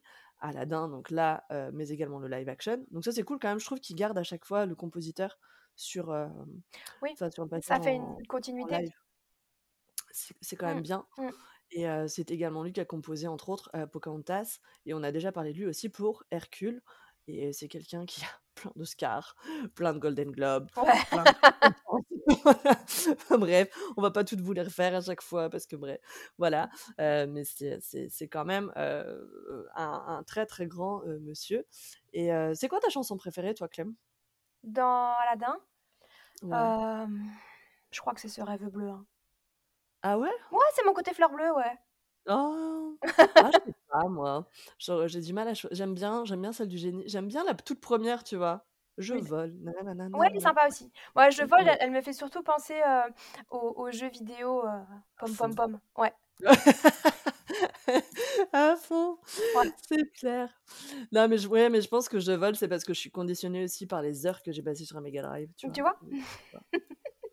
Complet ou sur la Oui, Game oui, Boy oui. aussi à Non, mais en fait, je les aime toutes, même Prince Ali, je l'adore. Je la trouve tellement drôle. Elles sont très, très bien. Même sur le live action, je sais que toi, tu es pas fan du live action, Non. mais je trouve que même sur le live action, elles sont elles sont, elles sont super bien. Elles ont été un tout petit peu adaptées au niveau des paroles parce que je pense qu'ils devaient pas avoir le droit d'utiliser exactement les mêmes paroles, Mmh. pour des raisons de droit. Je me demande si c'est pas Howard Ashman qui a fait, qui qui était le parolier, enfin, faudrait que je revoie parce que je n'ai pas vu, mais du coup, même sur le live action, je trouve qu'elles sont elles sont super cool. Sur le live Donc action, moi, j'aime beaucoup la chanson de Jasmine qui a été rajoutée. Elle est Elle est géniale. géniale. Je la trouve mal placée dans le film. Moi, je l'aurais pas mise là, mais je suis pas Ouais. réalisatrice. Mais heu, elle est très, très belle. Là, pour le coup, c'est vraiment une très, très belle chanson qui apporte Mmh. quelque chose à l'histoire, heu, À fond. pour, Et puis qui va super bien avec le personnage, Voilà, c'est ça. C'est ça. ouais et que ce soit dans sa version française Oui, qui est superbe, ou dans la version originale donc de Naomi Scott, vraiment, Oui, oui, vraiment trop, trop bien cette chanson. Elle est elle est topissime. On en reparlera tout à l'heure d'ailleurs quand on quand on fera une petite aparté sur le live action. Ouais. Je le disais en début d'émission, du coup, Aladdin, c'est également donc un film qui a été adapté, on l'a dit, du conte, heu, qui est arrivé par la suite dans Les Mille et Nuits, mais aussi mais aussi mais mais aussi, c'est quoi ces liaisons inexistantes? Mais aussi, heu, d'un film qui s'appelle Le Voleur de Bagdad, sorti en 1940 et en réalité, quand tu regardes l'histoire du film, tu te dis: «Mais hem, d'accord». Il y a beaucoup de choses qui viennent de là, clairement.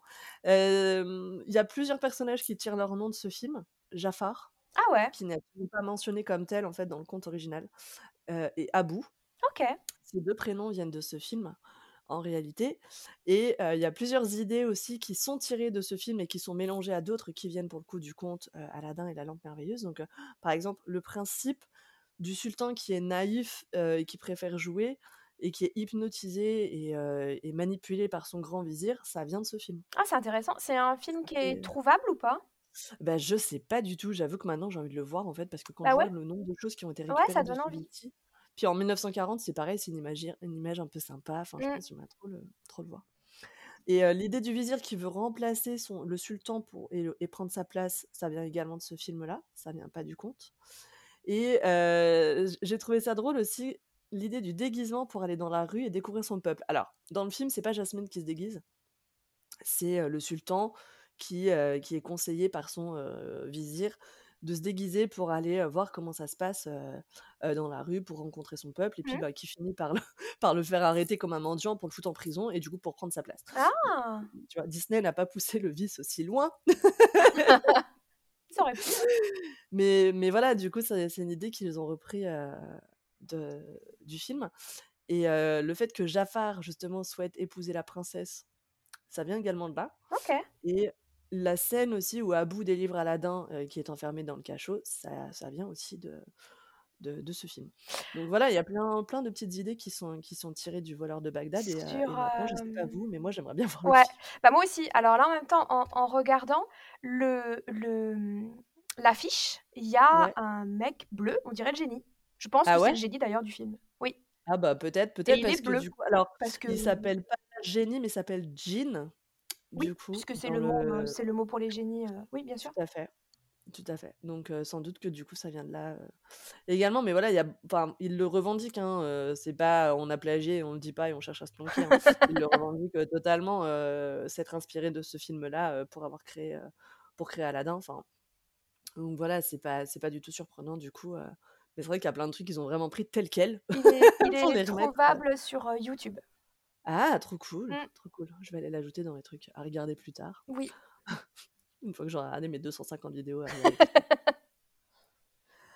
Hem, l'héritage d'Aladin, du coup, on en parlait tout à l'heure. Oui. Le retour de Jafar, tu l'as en tête le Oui, je l'ai regardé, je l'ai regardé justement. Bah, en fait, heu, le retour de? Jafar, c'est, hem, Iago, il réussit à faire parce qu'à la fin du 1er film, Iago est donc alors on recommence. Jafar est transformé en génie, puisqu'il demande Oui. à être transformé en génie et donc évidemment, il se retrouve génie avec la lampe et tout ce qui va avec et mmh, il se mmh. retrouve coincé dans sa propre lampe et il embarque. Iago avec lui et le génie, heu, les enferme dans la caverne aux merveilles. Là, là où il était lui au départ et heu, Iago réussit à sortir en fait, il sort la lampe en même temps avec son corps, heu Oui.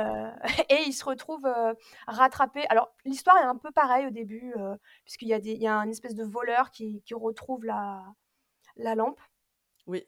et au fur et à mesure, bah, du coup, Iago, c'est ce qu'on disait tout à l'heure Comment il s'appelle déjà? C'est pas Gazim, non? Gazim, je crois que c'est dans le 1er. C'est comment il s'appelle du coup? Heu, ça je sais Je plus plus. comment il s'appelle. Ouais. Enfin et du coup, c'est c'est c'est lui qui fait, heu, qui fait les vœux, qui frotte la lampe, sauf que Jafar Ouais. fait n'importe quoi pour, heu, lui pourrir ses vœux. Parce que c'est un très mauvais génie, Oui, puisqu'il est focus sur, heu, sur sa vengeance et pas sur Bah réaliser oui. les vœux de son maître. Bah oui, ce qui en soi n'est pas possible puisque du coup, enfin, Voilà ouais, il peut pas être, heu et du coup, il finit mal puisqu'à la fin, heu, Iago attrape la lampe et la met dans la lave bouillante et là, pour le coup, Jafar meurt définitivement et Iago gagne sa rédemption puisqu'après il rejoint la la joyeuse petite bande. Carrément.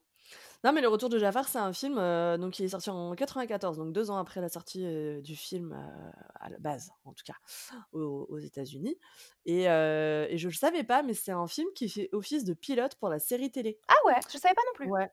Donc Le Retour de Jafar, il a été fait par Walt Disney Television Animation, donc les studios qui ont qui étaient en charge, je crois, de pas mal de suites, hein, Mmh dans les années 90 et voilà, donc ça servait en effet de d'épisode 1 finalement pour la série et c'est vrai qu'au final, quand tu regardes la série, tu as ce méchant, je crois, qui revient, enfin, j'ai l'impression que c'est le même. Dans mes souvenirs, c'est le même, mais série qui d'ailleurs est absent de Disney+ Oui, oui. Et ça, c'est super dommage et qui est absente de YouTube aussi, enfin, en tout cas en français, parce que je crois que j'ai vu des épisodes, mais en anglais. Mmh mh. Je crois qu'il y a tout d'ailleurs. Je crois qu'il y a toute la série, mais en anglais, mais en français, en français, il y a pas. Donc Ouais et du coup, moi, dans Le Retour de c'est Jafar, j'aime, énormément la chanson que chante Iago et avec, Jasmine. Oui! Elle Ouais, est elle est bien cette chanson, super cette chanson, moi je l'aime énormément. C'est une je Mmh crois que c'est mmh une mh. de mes chansons préférées aussi, de la série Aladdin. Ouais. Ouais, carrément, mais elle c'est enfin voilà, pour le coup, on on critique souvent les suites et cetera et c'est vrai qu'il y en a qui sont catastrophiques, hein, hem, Pocahontas 2 si tu nous mais écoutes. m'en parle pas, on l'a mis tout à l'heure parce que tu sais, Ah oui. moi j'en ai une qui me croyait pas que c'était vraiment affreux comme suite. J'ai dit: «Bah vas-y, tu vas voir». Au bout de 10 pourri. minutes, on n'en pouvait plus. Bref. Donc et c'est vrai que Le Retour de Jafar, pour le coup, fait un peu office, d'exception Oui. et et pour moi, c'est c'est une suite qui est assez alors c'est sûr que ça vaut pas le design original parce C'est que ce que c'est j'allais dire. Graphiquement, a la tête un peu de travers. Ouais et tu alors toi, tu as remarqué la tête de travers, moi j'ai remarqué qu'elle avait pas les yeux, tu vois, En co face des trous. enfin, c'était trop trop bizarre. Bref, c'est vrai que le le le le design de son Mmh. visage est compliqué, Jasmine, oui. Aladdin aussi de temps en temps. Ouais, mais c'est ça reste quand même un film qui qui est sympa et qui tient la route en termes de scénario et qui visuellement est est est plutôt, heu, plutôt pas mal. Donc heu, voilà, une une suite qui qu'on qu'on regarde sans forcément la regarder très régulièrement, Non, mais mais elle se laisse, elle se laisse, déguster avec, plaisir. Ouais franchement, et puis comme l'histoire est tu le disais, sympa. les musiques sont cool quoi, Oui. donc Ah oui, moi j'aime beaucoup. ouais, elles sont elles sont plutôt chouettes et puis au global, l'histoire est est est sympa donc Ouais et puis je je vraiment, trouve que ça ça finit bien, en fait, Mmh. l'histoire. Pour moi, justement, Aladdin et le roi des voleurs, c'est peut-être le film de trop. Ouais, bah, pour le coup, oui, moi je l'ai vu une fois et je le reverrai plus jamais parce que j'ai vraiment pas aimé. Moi, je le regarde de temps à autre, mais franchement, il est pas ouf. Pour vous remettre les choses dans leur contexte, donc Aladdin et le roi des voleurs, c'est le dernier film de la trilogie Aladdin. Il est sorti en 1996, donc 2 ans après et c'est pareil, c'est un direct to vidéo à l'époque, donc direct to Mmh. VHS et heu et et donc en gros, l'histoire, c'est le père d'Aladin qui revient, dans le tableau et qui veut Oui. voler je sais plus quoi, enfin, Il a main de. Midas. Ouais et pendant le mariage d'Aladin et Jasmine. Oui, il y a un petit côté un petit peu Ali Baba et les 40 voleurs. Voilà, mais c'est Non, pas c'est pas terrible. C'est pas terrible. voilà. C'est malheureusement pas terrible. Ça pas ouf quoi, Non. ça pas ouf Et vient ensuite Aladdin, donc la série, donc pour le coup qui a été diffusée avant, entre les deux justement. Heu, 86 épisodes quand même. Ah oui! Ouais, de 26 minutes chacun, diffusée à partir de février 94 sur Disney Channel aux États-Unis et en France, elle était diffusée dans le Disney Club, heu, à partir de février 95 et moi j'adorais cette série et je suis dégoûtée qu'elle soit pas sur Disney+. Bah, C'est elle viendra peut-être, oui. heu Ah bah, celle d'Hercule qui est pas non plus si? Si Hercule, elle y est. Ah oui, on l'avait dit. Heu, bah, j'ai Mmh. pas j'ai pas énormément de souvenirs sur cette, heu, série, j'ai plus moi je la regardais tout le temps. bah, moi Genre aussi, je pense. c'était le trio, les Goomies, Aladdin et Winnie l'ourson. C'était mes meilleurs dimanches. Ouais, ouais, ouais, non, mais je me souviens, mais c'est vrai que je je me souviens pas vraiment du du déroulé de l'histoire, quoi. Ah ouais, par contre, je suis incapable de te refaire l'histoire, hein, Tu vois? tu vois? Ça m'a C'est, heu, pas mais tout comme je suis incapable de te refaire les histoires de Winnie ou des Goomies et cetera, Mmh genre je regarde les épisodes d'aujourd'hui comme si je les avais jamais vus, Ouais, hein. ouais, ouais. Bah, après ça remonte aussi, hein. ouais, en 95 quoi. Donc enfin, du coup, s'il te plaît. Mais non, non, mais c'était c'était vraiment bien et c'est la s c'est une c'est une des seules parce que j on parlait la dernière fois de Bankers, mais Mmh. c'est une des seules séries qui était du sur le Disney Club et qui n'est pas proposée sur Disney+ en f faudrait que si elle est pas sur Disney+ aux US. Oui, elle y est peut-être et puis, elle le Ou sera peut-être proposée un jour, heu après je me souviens pas de la qualité, si c'est la même qualité que La Petite Sirène, est-ce que ça vaut vraiment le coup? Et bah, moi dans mon souvenir, c'était pas si mal, tu vois? C'était pas si Mmh. mal, un peu comme Winnie l'ourson, heu, par rapport à au long métrage. Dans mon souvenir, c'était pas si mal, c'était pas une série où tu dis: «Waouh, ça pique». Bon après c'est un regard d'enfant, donc ça se trouve en fait aujourd'hui Oui, c'est ça, c'est ça, je sais pas, mais Mais hem dans mon souvenir, c'était pas si mal, tu vois? Mais c'est vrai que de cette époque-là, aujourd'hui, tu vas trouver la bande à Picsou, tu vas trouver Winnie l'ourson, Mmh. tu vas trouver la petite sirène qui pourtant voilà, tu vas trouver Hercule, tu vas trouver les Goomies, il y a Gargoyles également. Oui. Il y a Mister Mask Oui. aussi, il y a Tic et Tac, Ranger du risque. Il y a Super il y a Super. En fait, il y a tout le monde sauf celle-là, Oui. Alors est-ce qu'il Et y a pas une histoire de droit encore ou un truc, heu, Bah, c'est ce que je me demandais et sombre donc qu'on qu'on hem saurait pas? Peut-être, hein? ouais, c'est ce que je me demandais. Je ne sais pas. Je ne sais pas. Si vous savez, Ouais, ouais, n'hésitez pas si jamais vous avez des infos. tenez-nous au Comme courant d'hab, si vous hein, savez. sur Insta, n'hésitez pas. Franchement, carrément. Et on a donc Aladdin, le live action réalisé par Guy Ritchie avec Will Smith en génie, Naomi Scott et en Jasmine, donc dont on a parlé tout à l'heure et Mena Massoud qui est sorti en 2019 et je vous mets justement la chanson dont Clem parlait, heu, Oui. tout à l'heure en en extrait musical qui est trop, trop cool. But I won't cry, and I won't start to crumble. Whenever they try to shut me or cut me down,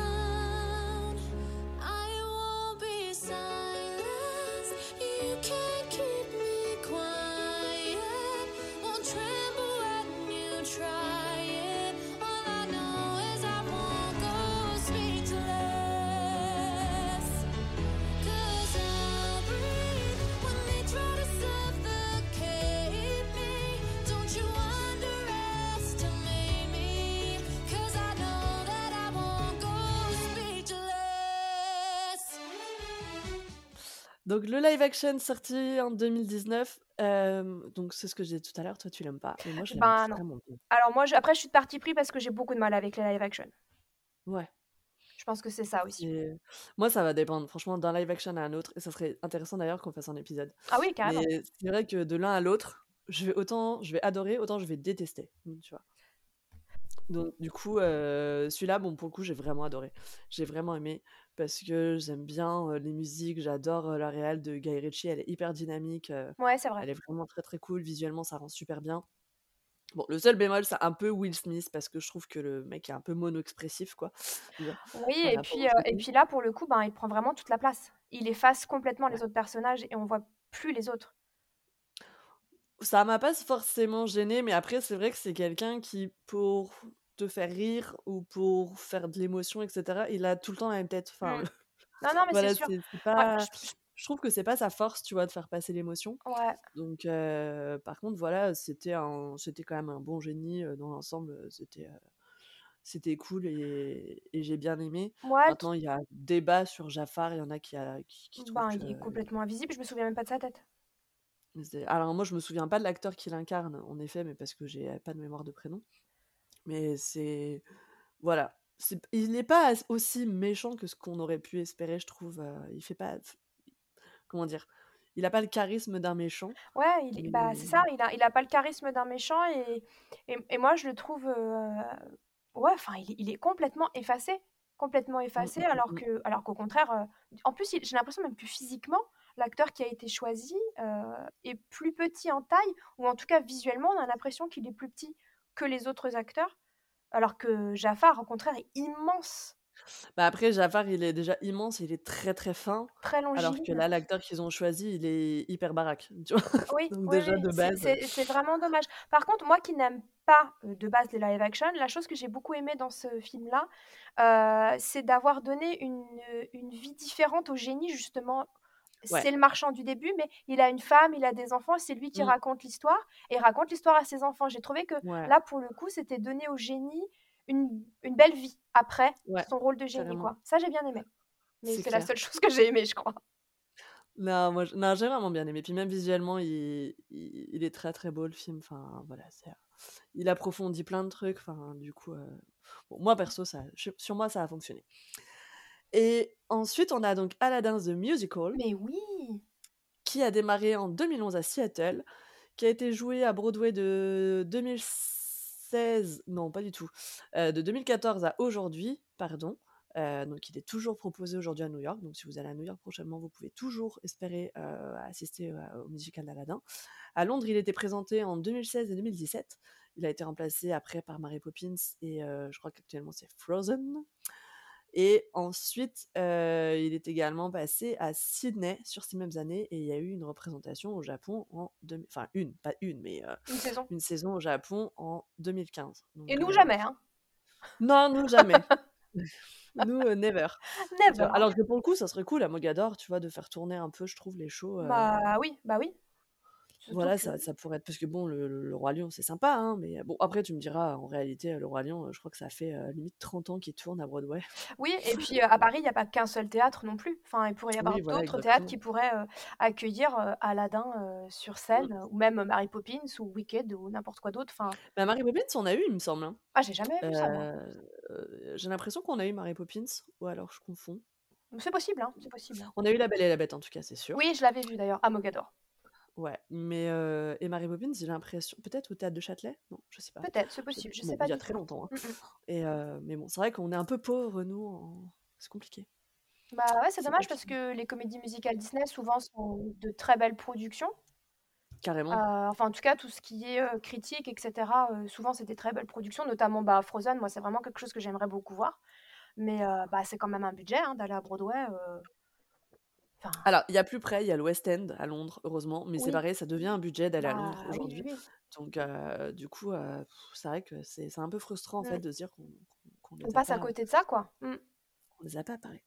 On va passer à une rubrique qu'on aime beaucoup, Ah à savoir la présence des films et des et de leurs personnages dans les parcs Disney. Oui! On commence par Disneyland Paris. Clem, vas-y, je t'écoute. Alors, je pense qu'on a noté les mêmes choses. Hem, déjà facile, le passage enchanté d'Aladin. Comme son nom l'indique, hein, heu, donc situé à Qui n'a à pas toujours été comme ça. Voilà, puisque ça a ouvert en 94 pour, heu, pour fluidifier un petit peu, les files d'attente un peu partout, puisqu'il y avait beaucoup de monde à l'ouverture et pas assez de choses à faire. Donc, donc situé à l'entrée d'Adventureland, de Passage enchanté d'Aladin, c'est une petite, balade à pied. Dans, les différentes scènes du film. C'est très sympa. Ouais. alors ça va vite, hein, parce que c'est pas très, très grand, mais, Oui. moi j'aime bien toujours aller faire un petit tour là-dedans, je trouve ça joli, Oui, carrément. Puis en plus, en été, ça te permet d'être un peu au frais et en hiver, ça. ça te permet d'être à l'abri. Voilà et puis s'il pleut, bah, tu peux secouer un peu ton parapluie 2 secondes et sécher 2 minutes. Mmh, mmh, mmh, carrément. Non, mais c'est un petit une petite balade qui est toujours très sympa à oui, faire, c'est hyper mignon, c'est hyper mignon, la décoration est très jolie à l'intérieur.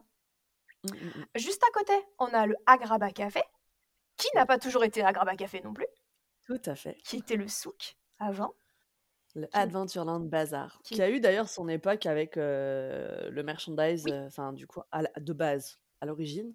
Heu, enfin, je pense que vous avez vu la vidéo que j'ai fait à ce sujet-là, donc je vais pas m'étendre, mais de base, c'était, plutôt un un bazar à la marocaine, finalement, euh, qui étaient présentés dans cette, dans cette partie-là euh, d'Adventureland. Et puis en euh, 93, du coup, quand le film est sorti, ils ont pris, euh, ils se sont dit, tiens, bah, c'est l'occasion, et ils ont mis euh, du merch d'Aladin à cet endroit-là euh, pour le contextualiser. euh, et, et ça rend super bien d'ailleurs. Oui, oui, c'était très très cool. Moi, je me souviens très très bien. C'était vraiment, euh, c'était vraiment très Ah, puis cool. quand tu vois les photos aujourd'hui, t'es Oui. là en mode Ah, mais comme j'aurais voulu acheter ça? Et puis oui, oui, absolument, absolument.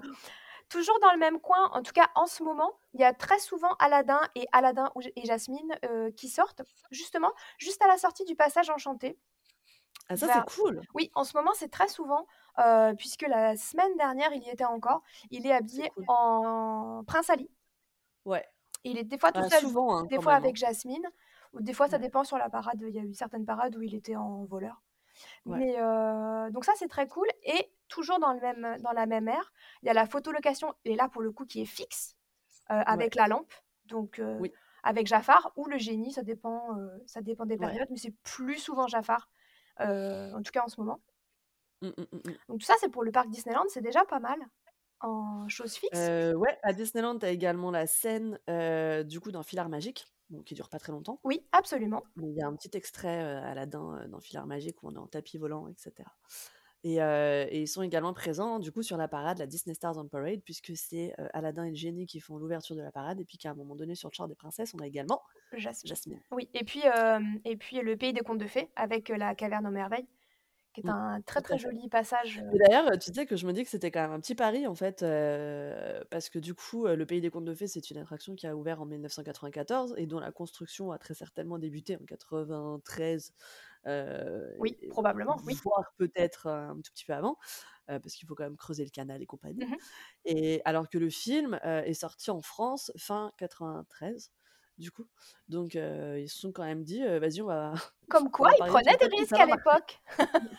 Bah, ouais, c'est vrai. En fait, c'est ça que je me dis, tu vois. Mais même jusqu'à il n'y a pas si longtemps que ça, parce que quand tu prends l'attraction Cars, euh, donc pas Cars Road Trip, mais Cars 4 euros Rally, c'est une attraction qui a ouvert à Paris en 2007, je crois.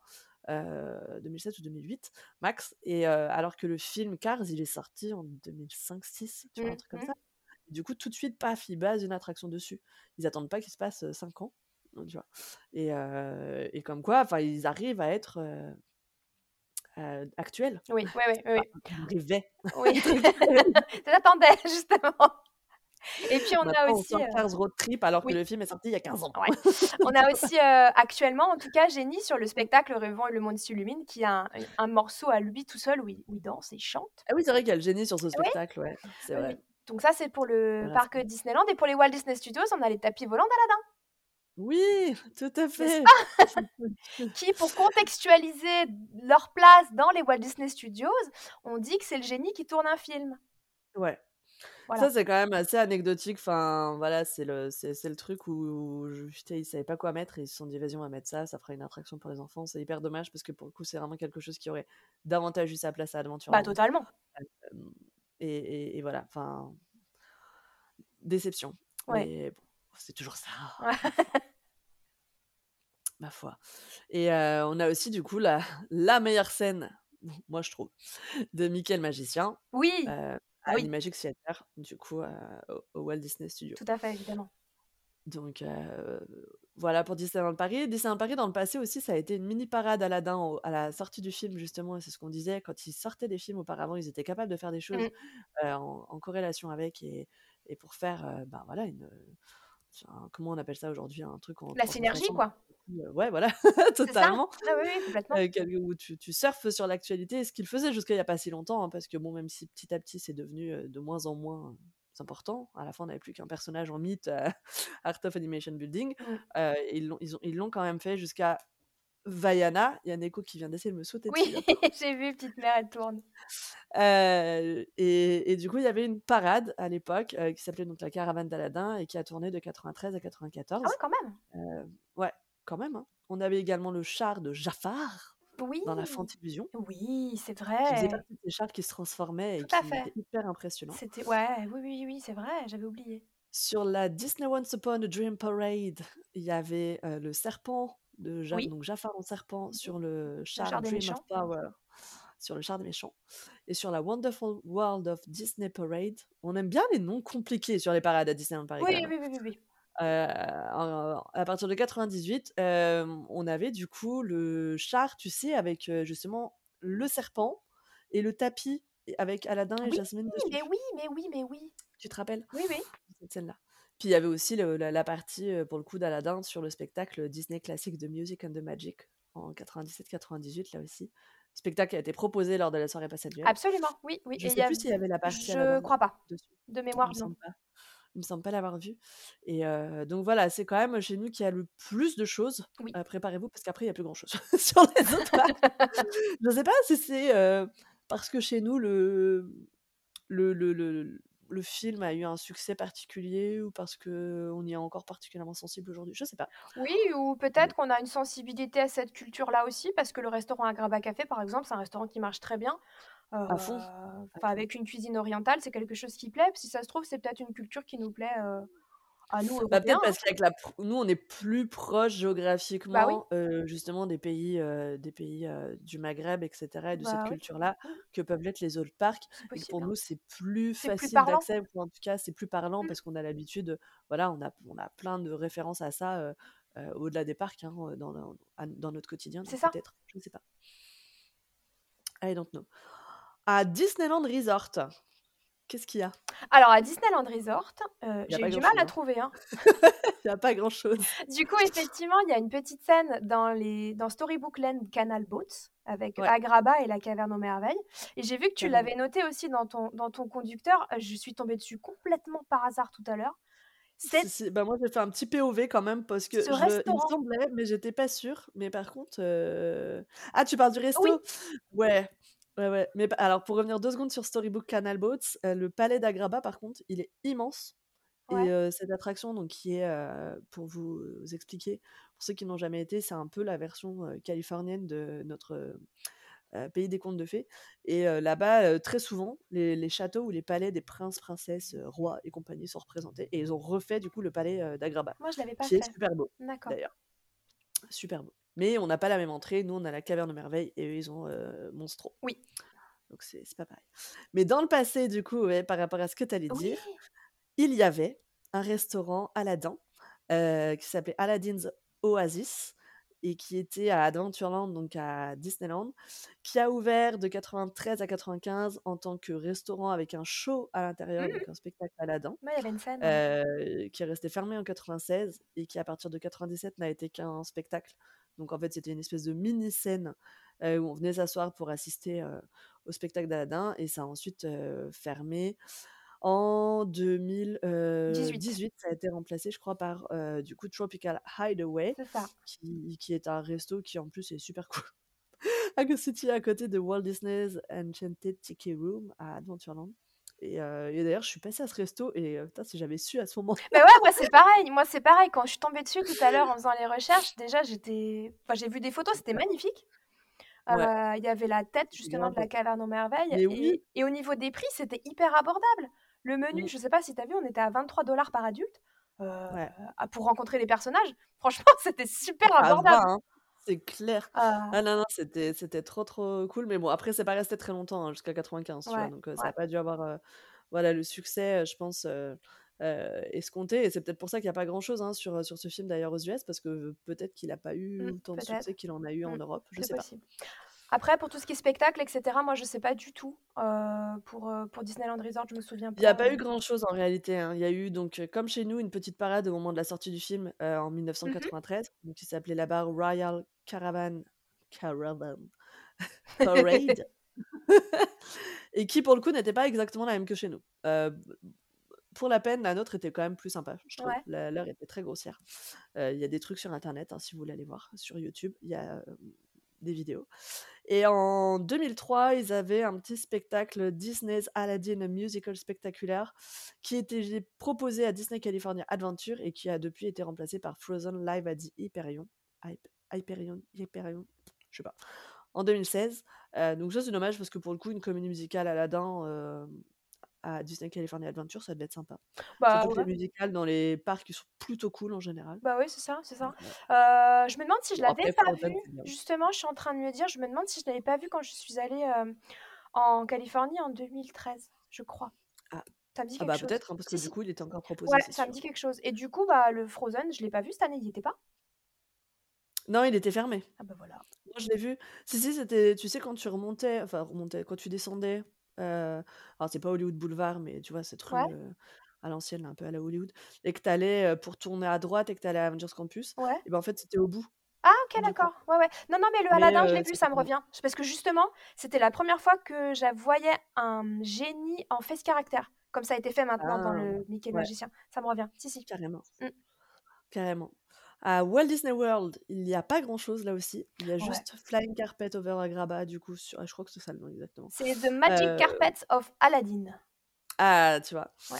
Euh, donc à Magic Kingdom, Oui. qui est... ah, et franchement, il est super beau. La thématisation autour est magnifique, avec euh, le Ouais. dromadaire qui crache de l'eau là.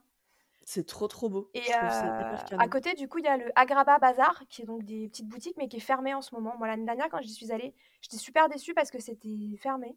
Et c'est toujours Mm. fermé actuellement. Ah. Je sais pas Mais pourquoi. surtout que c'est une zone qui est super mise parce que c'est la zone qui est euh, bah, vers euh, Jungle Cruise, Oui, euh, vers Tiki Room, vers euh, tout c'est ça ça. là. Et, euh, et c'est super beau là-bas. Sur, euh, Et c'est là où il y a un des plus petits Mickey cachés du resort. Ah, trop mignon. Ouais, il est tout petit trop petit. Je te montrerai.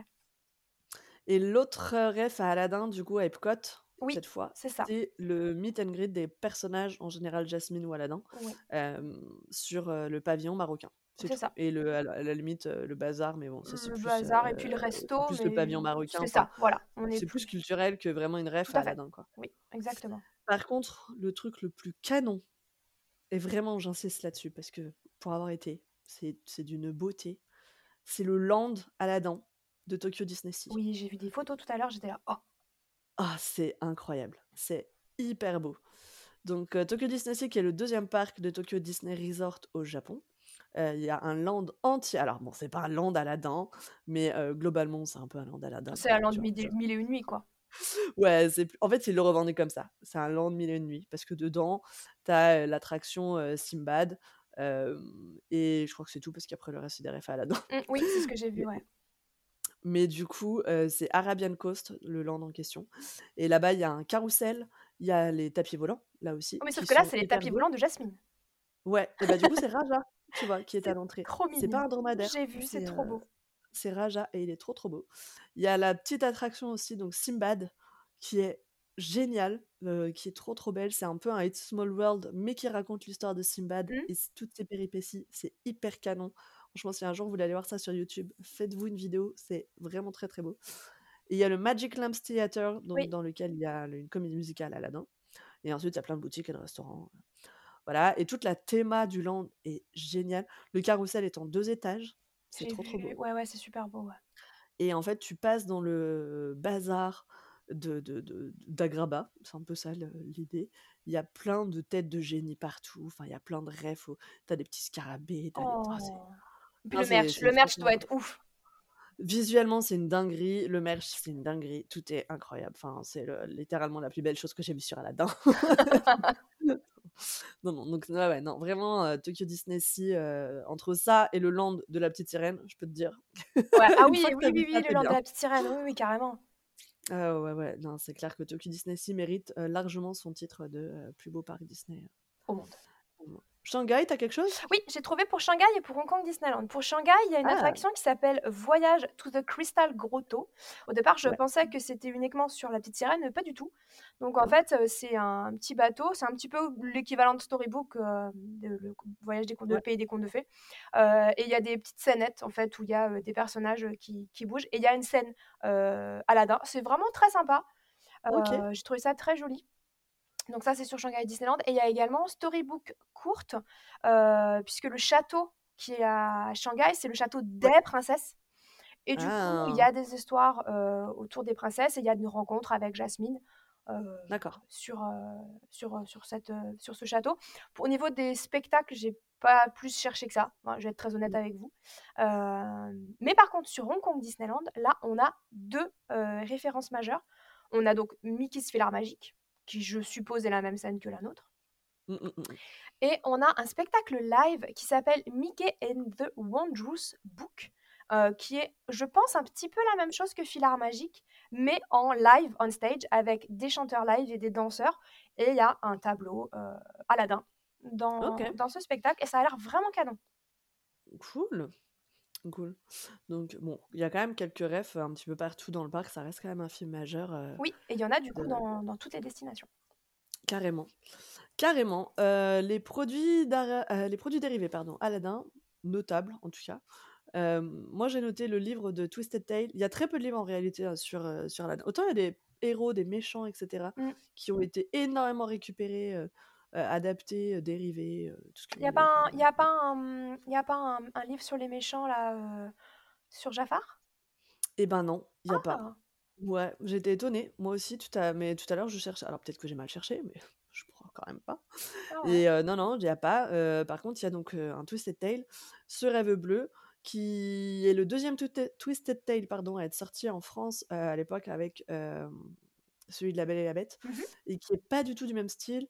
C'est pas forcément un livre euh, pour les enfants, pour le coup, et c'est pas forcément un livre à lire euh, quand on est super, super, super à fond sur le film, parce qu'en fait, euh, dans le livre, Aladdin n'a pas eu la lampe, il D'accord. restait coincé dans la cabane, dans la cabane, dans la- dans la caverne.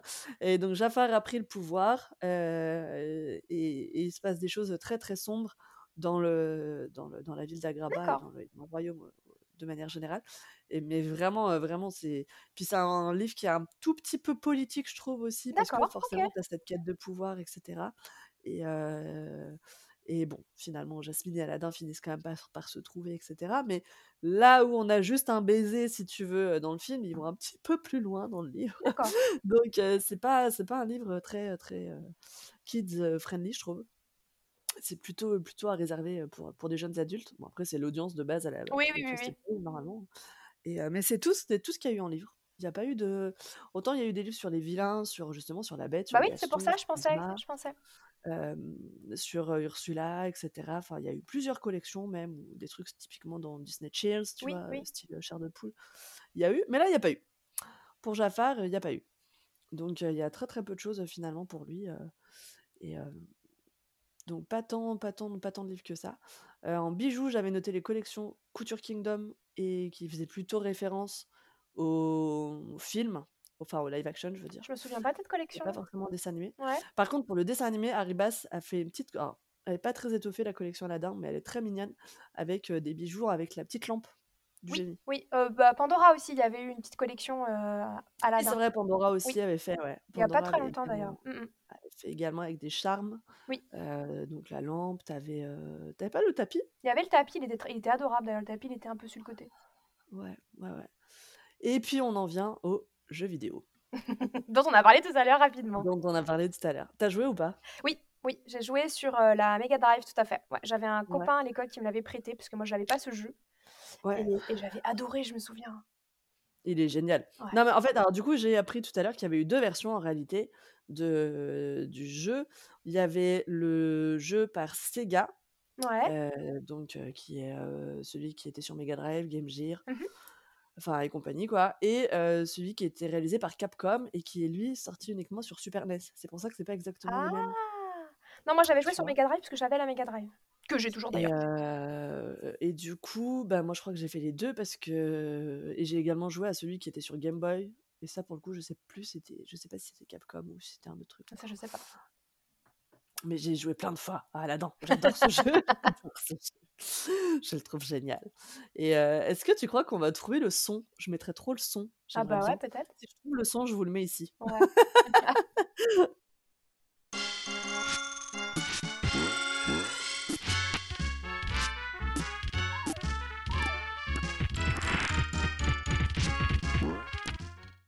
Donc les jeux vidéo, il y a aussi eu un monde, enfin, enfin plusieurs mondes peut-être.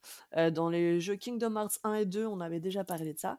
Et euh, je le remets et je vais le mettre à chaque fois qu'on va parler d'un film des années 90. Il y avait les jouets dans les Happy Meal. Bah, bien sûr. Bah oui, bien sûr, bien sûr. Les jouets dans les Happy Meal ou comment encourager les enfants des années 90 à mal Allez manger. manger au McDo. Ouais, ouais, ouais. Voilà, voilà tout ce que bon après évidemment, il y a eu énormément de produits dérivés à l'époque qui sont sortis, heu, avec le film, hein, tout comme, heu, aujourd'hui, heu, Oui, aujourd'hui, aujourd'hui, il y a toujours, ce qui va sortir assez régulièrement sur, sur, sur Aladdin, ça va être les Loungefly, parce qu'il y en a pas Oui. mal qui sont sortis, ces dernières années. Heu, Mmh plusieurs mh. personnages, heu, plusieurs, heu, plusieurs positions et cetera. Heu, il y a eu quelques pins. Bon, c'est pas énormément, c'est Mmh, pas quelque chose de très, très, très, représenté en pins, mais vraiment chez Loungefly, heu, beaucoup, je trouve et Mmh il y mh. avait eu une paire de Ears qui était sortie il y a pas si longtemps, bleu y avec le tapis au milieu.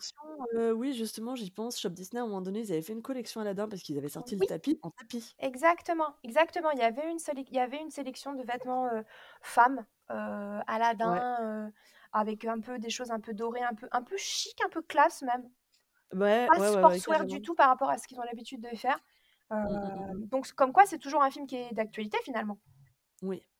Bah, c'est quand même un film qui qui qui qui est assez intemporel, enfin et qui aujourd'hui a encore son petit succès, et et qu'on aime bien parce que je pense que voilà, enfin, ceux qui l'ont découvert étant enfants dans les années 90 le présentent aujourd'hui à leurs enfants. Enfin donc c'est ça fait partie de ces films qui vont rester quoi. Ouais. Donc donc là-dessus, là-dessus voilà. Il y a y a un petit la truc, dont on n'a pas parlé, c'est le disclaimer qu'il y a au début du film. Ah! Juste, heu, rapidement, hein, sans rentrer dans les détails et sans sans rentrer dans la moindre, polémique parce qu'on n'est pas du tout là, heu, pour ça. Ouais. Heu, il fait partie des films qui ont un un petit disclaimer, à au début et Ouais. je m'en souvenais pas. J'ai pourtant je l'ai dû le regarder je sais pas combien de fois, depuis qu'on a, Disney+. Alors moi je t'avoue que j'ai pas regardé tout à l'heure quand on l'a lancé mais Et du coup, bah, il y a un mais je petit te crois. il y a un petit disclaimer, comme, comme avant, Peter Pan Après ça fait partie de ces films qui sont pas dispo sur le profil enfant Voilà. sur Disney+, Alors donc heu, j'imagine moi que j'ai voilà, j'ai c'est j'ai pour ça. cherché, j'ai cherché pourquoi, en dans ma petite tête, hein, j'ai pas cherché sur particulièrement, mais je me dis que c'est surtout par rapport aux clichés, heu, déjà par rapport à l'accent, en tout cas en français, je sais pas en version originale, de certains personnages qui peut être perçu peut-être comme un peu moqueur. Moi je dirais que c'est à cause du vendeur ambulant. Voilà et le marché, enfin le souk, heu, c'est hyper cliché quand même, hein. Le fakir, la valeur de sabre, le fumier, ça représente quelque chose de très sale, de puant. Ouais. Est-ce que c'est pas quelque part un peu Moi j'aurais dit à cause du vendeur ambulant et peut-être éventuellement des scènes avec les femmes voilées de Peut-être. ce ce ce genre de choses, tu Peut-être. Peut-être. En tout cas, c'est voilà, heu c'est quelque chose, moi j'avais peut-être envie, voilà, de Ou de la tenue, heu, justement aussi, peut-être le passage aussi où tu en parlais tout à l'heure de Jasmine qui est ultra sexy quand elle est toute en rouge et Ah qu'elle oui. essaye d'arnaquer Jafar. Elle est elle Peut-être est ça elle est ultra sexualisée, elle est déjà hyper sexy sexuelle? ouais, carrément. Voilà, Elle est peut-être que c'est aussi pour ça. hyper sexy en temps normal avec son son petit haut très court, heu, son ventre Ouais. apparent. Enfin, c'était la 1re, à part la petite sirène, mais la petite sirène, c'est un demi poisson donc C'est voilà. rigolo comme tu dis. Mais oui, oui, non, mais peut-être peut-être que oui, c'est pour le côté un peu, heu, un peu sexy, heu, sur la fin du Mmh. film. Maybe. Ouais, voilà, c'est tout. Je voulais je voulais juste en parler parce que je Tu pense sais, que il y a un truc dont on n'a pas parlé, c'est la 3D. Oui, oui, alors justement, ouais, c'est marrant ce que tu dis, j'en parlais ce matin avec ma mère. Je trouve que la 3D est super bien intégrée dans le film. Bah, en fait, il y a plein de plein de déjà, il y a plein de moments de 3D dont on ne qu'on n'imagine pas. Bah, c'est super lisse. en 3D, par exemple, heu, le 1er truc, moi, que j'ai sur lequel j'ai fait attention, bah, c'est forcément ça, hein, c'est l'ouverture de la caverne aux Oui. merveilles. Il y a ce passage-là. Tout à fait. Après, il y a la course en tapis, justement, pour échapper à à la caverne. Oui. Heu, déjà et hem et il y a aussi donc la tour, tu sais, une fois Oui, à la qu'il fin. qu'il est comme d'une Mmh fusée-là, mh. heu et cetera. C'est vrai qu'après quand le le cylindre tourne, en fait, tu te rends compte que c'est de la 3D et je crois qu'il y a un autre passage encore, Bah, il y a le tapis qui est qui est animé en 3D pendant Oui, tout bah, le oui, le film. tapis est animé en 3D puisqu'en effet, le motif est super compliqué et super, Oui. qui représente d'ailleurs le la La caverne hein. Dessus, le scarabée, le tigre et cetera. Heu, donc voilà, il y a ça. Donc c'est vrai qu'en fait, il y a pas mal de moments qui sont en images de synthèse Oui. et on s'en rend pas du tout compte. Non, ils sont super lisses, c'est ce que je me suis dit aussi par rapport à Hercule, qui est sorti beaucoup plus tard, dont on a parlé dans Ouais. le podcast, heu, sur Hercule, où c'était vraiment moche. Enfin, l'hydre, elle est affreuse. Ouais, carrément. Là, on est 10 ans, 15 ans avant, le film, il est propre. Et puis on est 3 ans avant Toy Story et le film est, beaucoup plus, abouti, je trouve en et le et mélange cetera, 2D, heu 3D est super Ouais, fluide.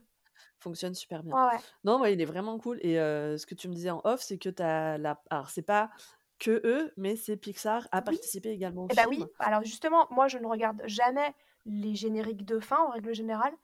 Euh, et là, je l'ai laissé parce que j'étais en train de finir de prendre mes notes par rapport, euh, par rapport à la Mmh, mmh, préparation mmh, du podcast. Et d'un seul coup, j'ai vu marqué Pixar en gros. Et je me suis dit, waouh, ça remontait déjà en 92. Si, si, ouais. euh, Bah, après, le travail. eux qui gèrent, Non, mais ils ont sûr, participé en effet à la gestion 3D euh, Sur, sur, certains, euh, sur certains trucs. Faudrait qu'on fasse un, un- un podcast exclusivement sur Pixar, sur leur histoire, avant même d'a- Ouais, sur l'histoire. avant même de, de- d'engager sur les films. Ouais. Carrément. Ouais. Carrément. Et ben voilà, on arrive à la fin de l'épisode. Yes. On arrive à la fin de l'épisode et du coup, c'est l'heure du quiz. Ah, là, ça va être très très dur. Je suis en train de voir les Ah non, questions. mais alors attends, je transpire. Non, mais parce que moi, je me suis dit, non, non, mais attends, tu réponds beaucoup trop facilement aux questions, les questions sont beaucoup trop faciles. Donc, euh, je me suis dit, je vais élever un peu le niveau, tu vois. Donc, attends, faut pas déconner, c'est trop simple sinon. Donc, euh, première question, on va voir, et je vous invite d'ailleurs, vous également, à répondre chez vous euh, à la maison, et, euh, et n'hésitez pas, bien sûr, derrière à nous envoyer vos scores, hein, et n'ayez pas honte hein, si vous avez, bon, vous n'allez pas avoir qu'une seule réponse juste quand même, je suis pas méchante à ce point. Mais si vous n'avez pas 10 sur 10, on ne vous jugera pas parce que nous, je veux dire, même moi, quand je fais les questions, des fois, je me dis, c'est à moi qu'on l'avait posé, j'aurais tellement pas répondu. Ah bah oui, c'est sûr. Donc, bref. En quelle année est sorti Aladdin aux États-Unis? Bon, 1992. Jusque-là, ça va. Ouais. Jusque-là, ça va. Oui, bah oui, j'ai quand même commencé soft, tu vois. Euh, ça, on n'en a pas parlé, mais en quoi le doublage de Robin Williams est-il une première chez Disney dans l'animation? Je... Alors, on n'en a pas parlé, mais il me semble que c'est la première fois que c'est un acteur connu et reconnu qui Ouais. prête sa voix à un personnage. C'est ça? Tout à fait, Ouais. ouais. C'est après c'est devenu euh, normal. Enfin, il y a plein de fois où ça a été, euh, et notamment sur Réponse, hein, on l'a vu, Mhm. hein, puisque c'était, euh, c'était bon, pas des grandes stars de chez nous, mais euh, au niveau national aux US, euh, c'est, euh, c'est quand même, je crois que c'est Mandy Moore, hein, Oui, c'est c'est ça, ça. qui fait, Ouais. qui faisait Réponse. Donc c'est une, une petite star, euh, une petite euh, personnalité euh, là-bas, et je me demande si c'est pas Zachary Levy qui fait, euh, qui faisait Flynn Rider et qui, qui lui aussi est un acteur euh, connu euh, Peut-être, aux ça, je sais pas. Donc en effet, euh, Robin Williams euh, qui fait le génie sur Aladdin, c'est la première fois qu'ils engagent une, une personnalité publique pour, euh, pour, pour incarner un héros et c'est quelque chose après qui deviendra normal. Oui, et d'ailleurs, c'est Tom Hanks derrière qui fera buzz c'est ça. euh, et puis il y aura d'autres d'autres Ouais, ouais. D'ailleurs, d'ailleurs, même après, même aujourd'hui, euh, les, les personnes qui vont faire la promo des films, ce sont les doubleurs et ça va plus être les animateurs, ça va plus être Ouais. les producteurs, c'est toujours les doubleurs maintenant. Bah, aujourd'hui, c'est même devenu un argument de vente, Mm. clairement, pour faire venir les gens. mm. C'est en mode, c'est un tel qui a fait le Ouais, doublage. Et carrément. c'est même, tu vois, enfin, je pense notamment à Toy Story 4 avec Jamel et, et Pierre Ninet qui ont Oui, c'est ça. participé euh, Mm, mm. euh, au au film. voilà, enfin, il y a plein de, plein de choses comme ça qui aujourd'hui. Ah, je crois qu'il y a un chien qui s'est fait marcher dessus dans mon couloir. Bête. je sais pas si ça se sera entendu. J'ai pas entendu, moi. ok, c'était très bizarre. Troisième question. De quelle personnalité est inspiré le design d'Aladin Ah bah, Tom Cruise et Michael J. Ouais. Fox. Oui. Ça, ça va. Un peu plus difficile. Cite les trois titres de films d'Aladin et leur année de sortie. Bon. Donc, Aladdin, 1992. Mhm. Le Retour de Jafar, 1994. Ouais. Et Aladdin, le roi des voleurs, euh, 96. T'avais dit deux ans d'écart à chaque fois tout à l'heure. Ouais, c'est ça, ouais. Il y a deux ans d'écart à chaque fois. Bien, bien, bien, bien, bien. Oh là là, là, là, c'est chaud. Elle voit les questions, elle voit les questions. Mais j'ai pas mis les réponses. hein. non, il n'y a pas les réponses. Au total, combien de récompenses a reçu le film Aladdin? J'ai envie de dire 4. Ouais, c'est 4. Bah oui. C'est 4 Parce Ah bah voilà. coup, il a les deux Oscars, un Golden et un Grammy. Je me souvenais des deux Oscars, mais je me souvenais pas des deux autres. Ouais, bah, ça va quand même. Ouais, ouais, ouais. Quatre, quatre récompenses quand même.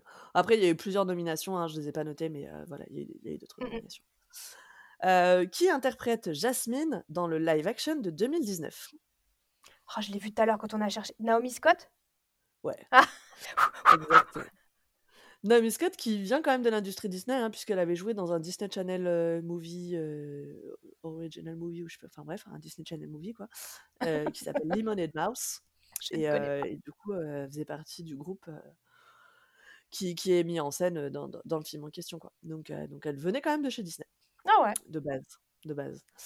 Qui interprète Jasmine Donc ça, j'ai posé la question. Quelles révélations ont fait les réalisateurs récemment au sujet du génie Eh bien, que c'était le marchand au début du film également. Que c'était lui. Tout à fait. Oui, c'est Chose qu'ils ont confirmé. repris du coup dans le live action au final. Voilà. Et quel est le point commun? Ah, celle-là, je l'aime bien. Quel est le point commun entre Johnny Castle de Dirty Dancing et le génie d'Aladin Ah, mais tu l'as dit tout à l'heure, il est doublé par euh, Gérard Darbois. Ouais, Richard. Richard Darbois, autant pour moi. c'est le même doubleur en français, oui, oui, oui. Ah, J'étais obligée de caler une ref à Dirty Dancing. Tu sais, quand j'ai vu euh, Patrick Swayze dans la liste, en obligée de le mettre.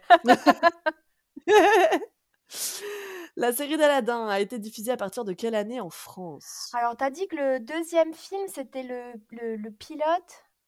euh, c'était en 94. Bah, J'imagine 94. Non. En 95 France, c'était 95. Mince. Ouais. J'étais pas loin. Ouais, ouais, presque, presque. 94 aux US, euh, Ah, d'accord. Disney Channel, mais 95 euh, en France. Et combien de chansons ont été coupées au montage final du premier film Aladdin?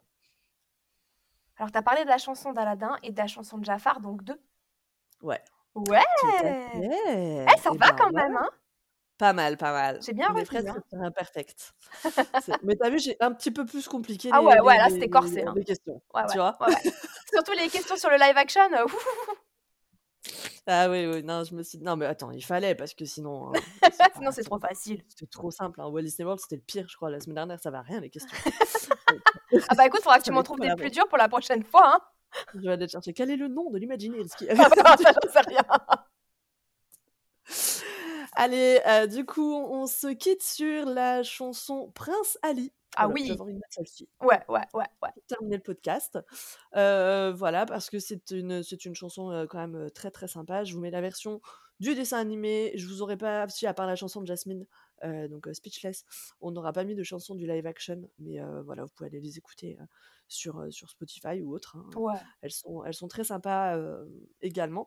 Euh, avant de vous laisser, je vous remercie, on vous remercie, pardon, de l'accueil que vous réservez au podcast à chaque fois. On a des super bons retours chaque week-end quand il y a le podcast qui sort. Donc ça, ça nous fait super plaisir, vraiment. C'est vraiment très très cool. Tous vos petits messages, vos commentaires, euh, Ouais. de voir que vous avez hâte à chaque fois d'avoir l'épisode quand c'est vendredi soir. Euh, ça fait, ça fait super chaud au cœur parce que parce que nous ben, déjà on prend le temps de préparer à chaque fois euh, les émissions et, et, et qu'on fait nos petites recherches quand même donc de voir que c'est attendu comme ça c'est Ouais, ça fait c'est vraiment plaisir. super pour Mm. nous c'est très très cool et ça nous fait euh, du bien à chaque fois ces petites vibes euh, positives donc merci à vous pour ça Euh, vous pouvez nous retrouver sur Spotify sur Deezer sur Apple Podcast sur Amazon Music je crois qu'on a eu des demandes pour Google Podcast donc oui. je vais étudier la question euh, également et je crois qu'on est sur l'appli Pocket Cast Oui, c'est ça. enfin c'est pas je crois c'est je suis sûre ouais. voilà. Et, euh, et merci également pour toutes les petites notes que vous pouvez nous mettre, que ce soit sur Apple, sur Spotify, voilà. Et n'hésitez pas à continuer à le faire parce que ça nous fait euh, très plaisir à chaque fois de voir vos retours là-dessus. Donc, euh, donc voilà. De notre côté, on va se préparer à enregistrer le second épisode qui sortira du coup la semaine prochaine et que vous retrouverez normalement samedi prochain à 9h. Voilà. On l'a préparé. On donne le sujet ou pas? Je sais pas, je sais pas. Est-ce qu'ils ont mérité? Ouais, je crois. Ils sont mignons quand même. hein. Ouais, c'est jusque-là, 1h54. tu sais, ça va. Ouais, ouais, ouais. Du coup, l'épisode euh, de la semaine prochaine, que nous, on va enregistrer tout de suite, mais que vous, vous allez devoir attendre un petit peu pour découvrir, on va faire un épisode sur Pirates des Caraïbes. On a décidé d'attaquer les attractions mythiques. Donc, on va commencer par Pirates des Caraïbes. Tout à fait. Allez, on se laisse sur ça. Passez tous un excellent week-end. Merci Clem. Merci à toi. Prenez soin de vous et à la semaine prochaine. À Bisous. bientôt. Bisous.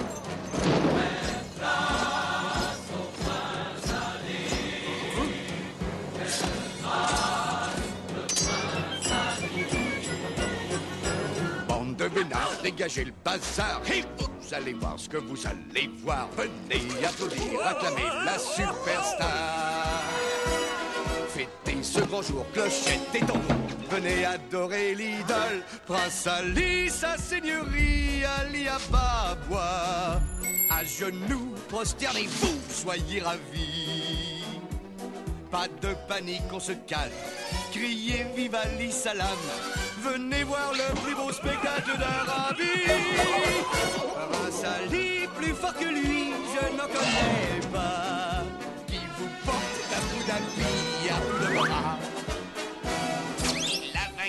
Une armée. Tout seul avec son épée. La terreur des ennemis, c'est Brassani. Il a cent trois chameaux et chamelles. Sont-ils pas mignons, Tout en fait, Thierry, j'adore leur pub. Des gorilles qu'ils protègent de leurs ailes. Ce zoo est un sous-corne de bouc, c'est une super ménagerie. Prince Ali, oui, c'est bien lui, Ali Ababa. Quel physique, c'est magnétique, il est charmant. Il y a du monde au balcon, moi j'ai du voile au menton. Et tout le monde s'évanouit pour Prince Ali. Chacun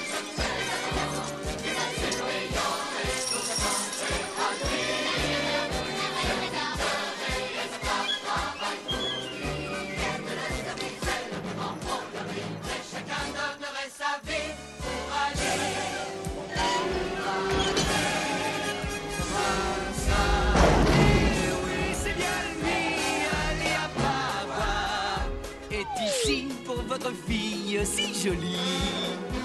Voilà pourquoi encore tel, cet amoureux vous assiège. Avec mon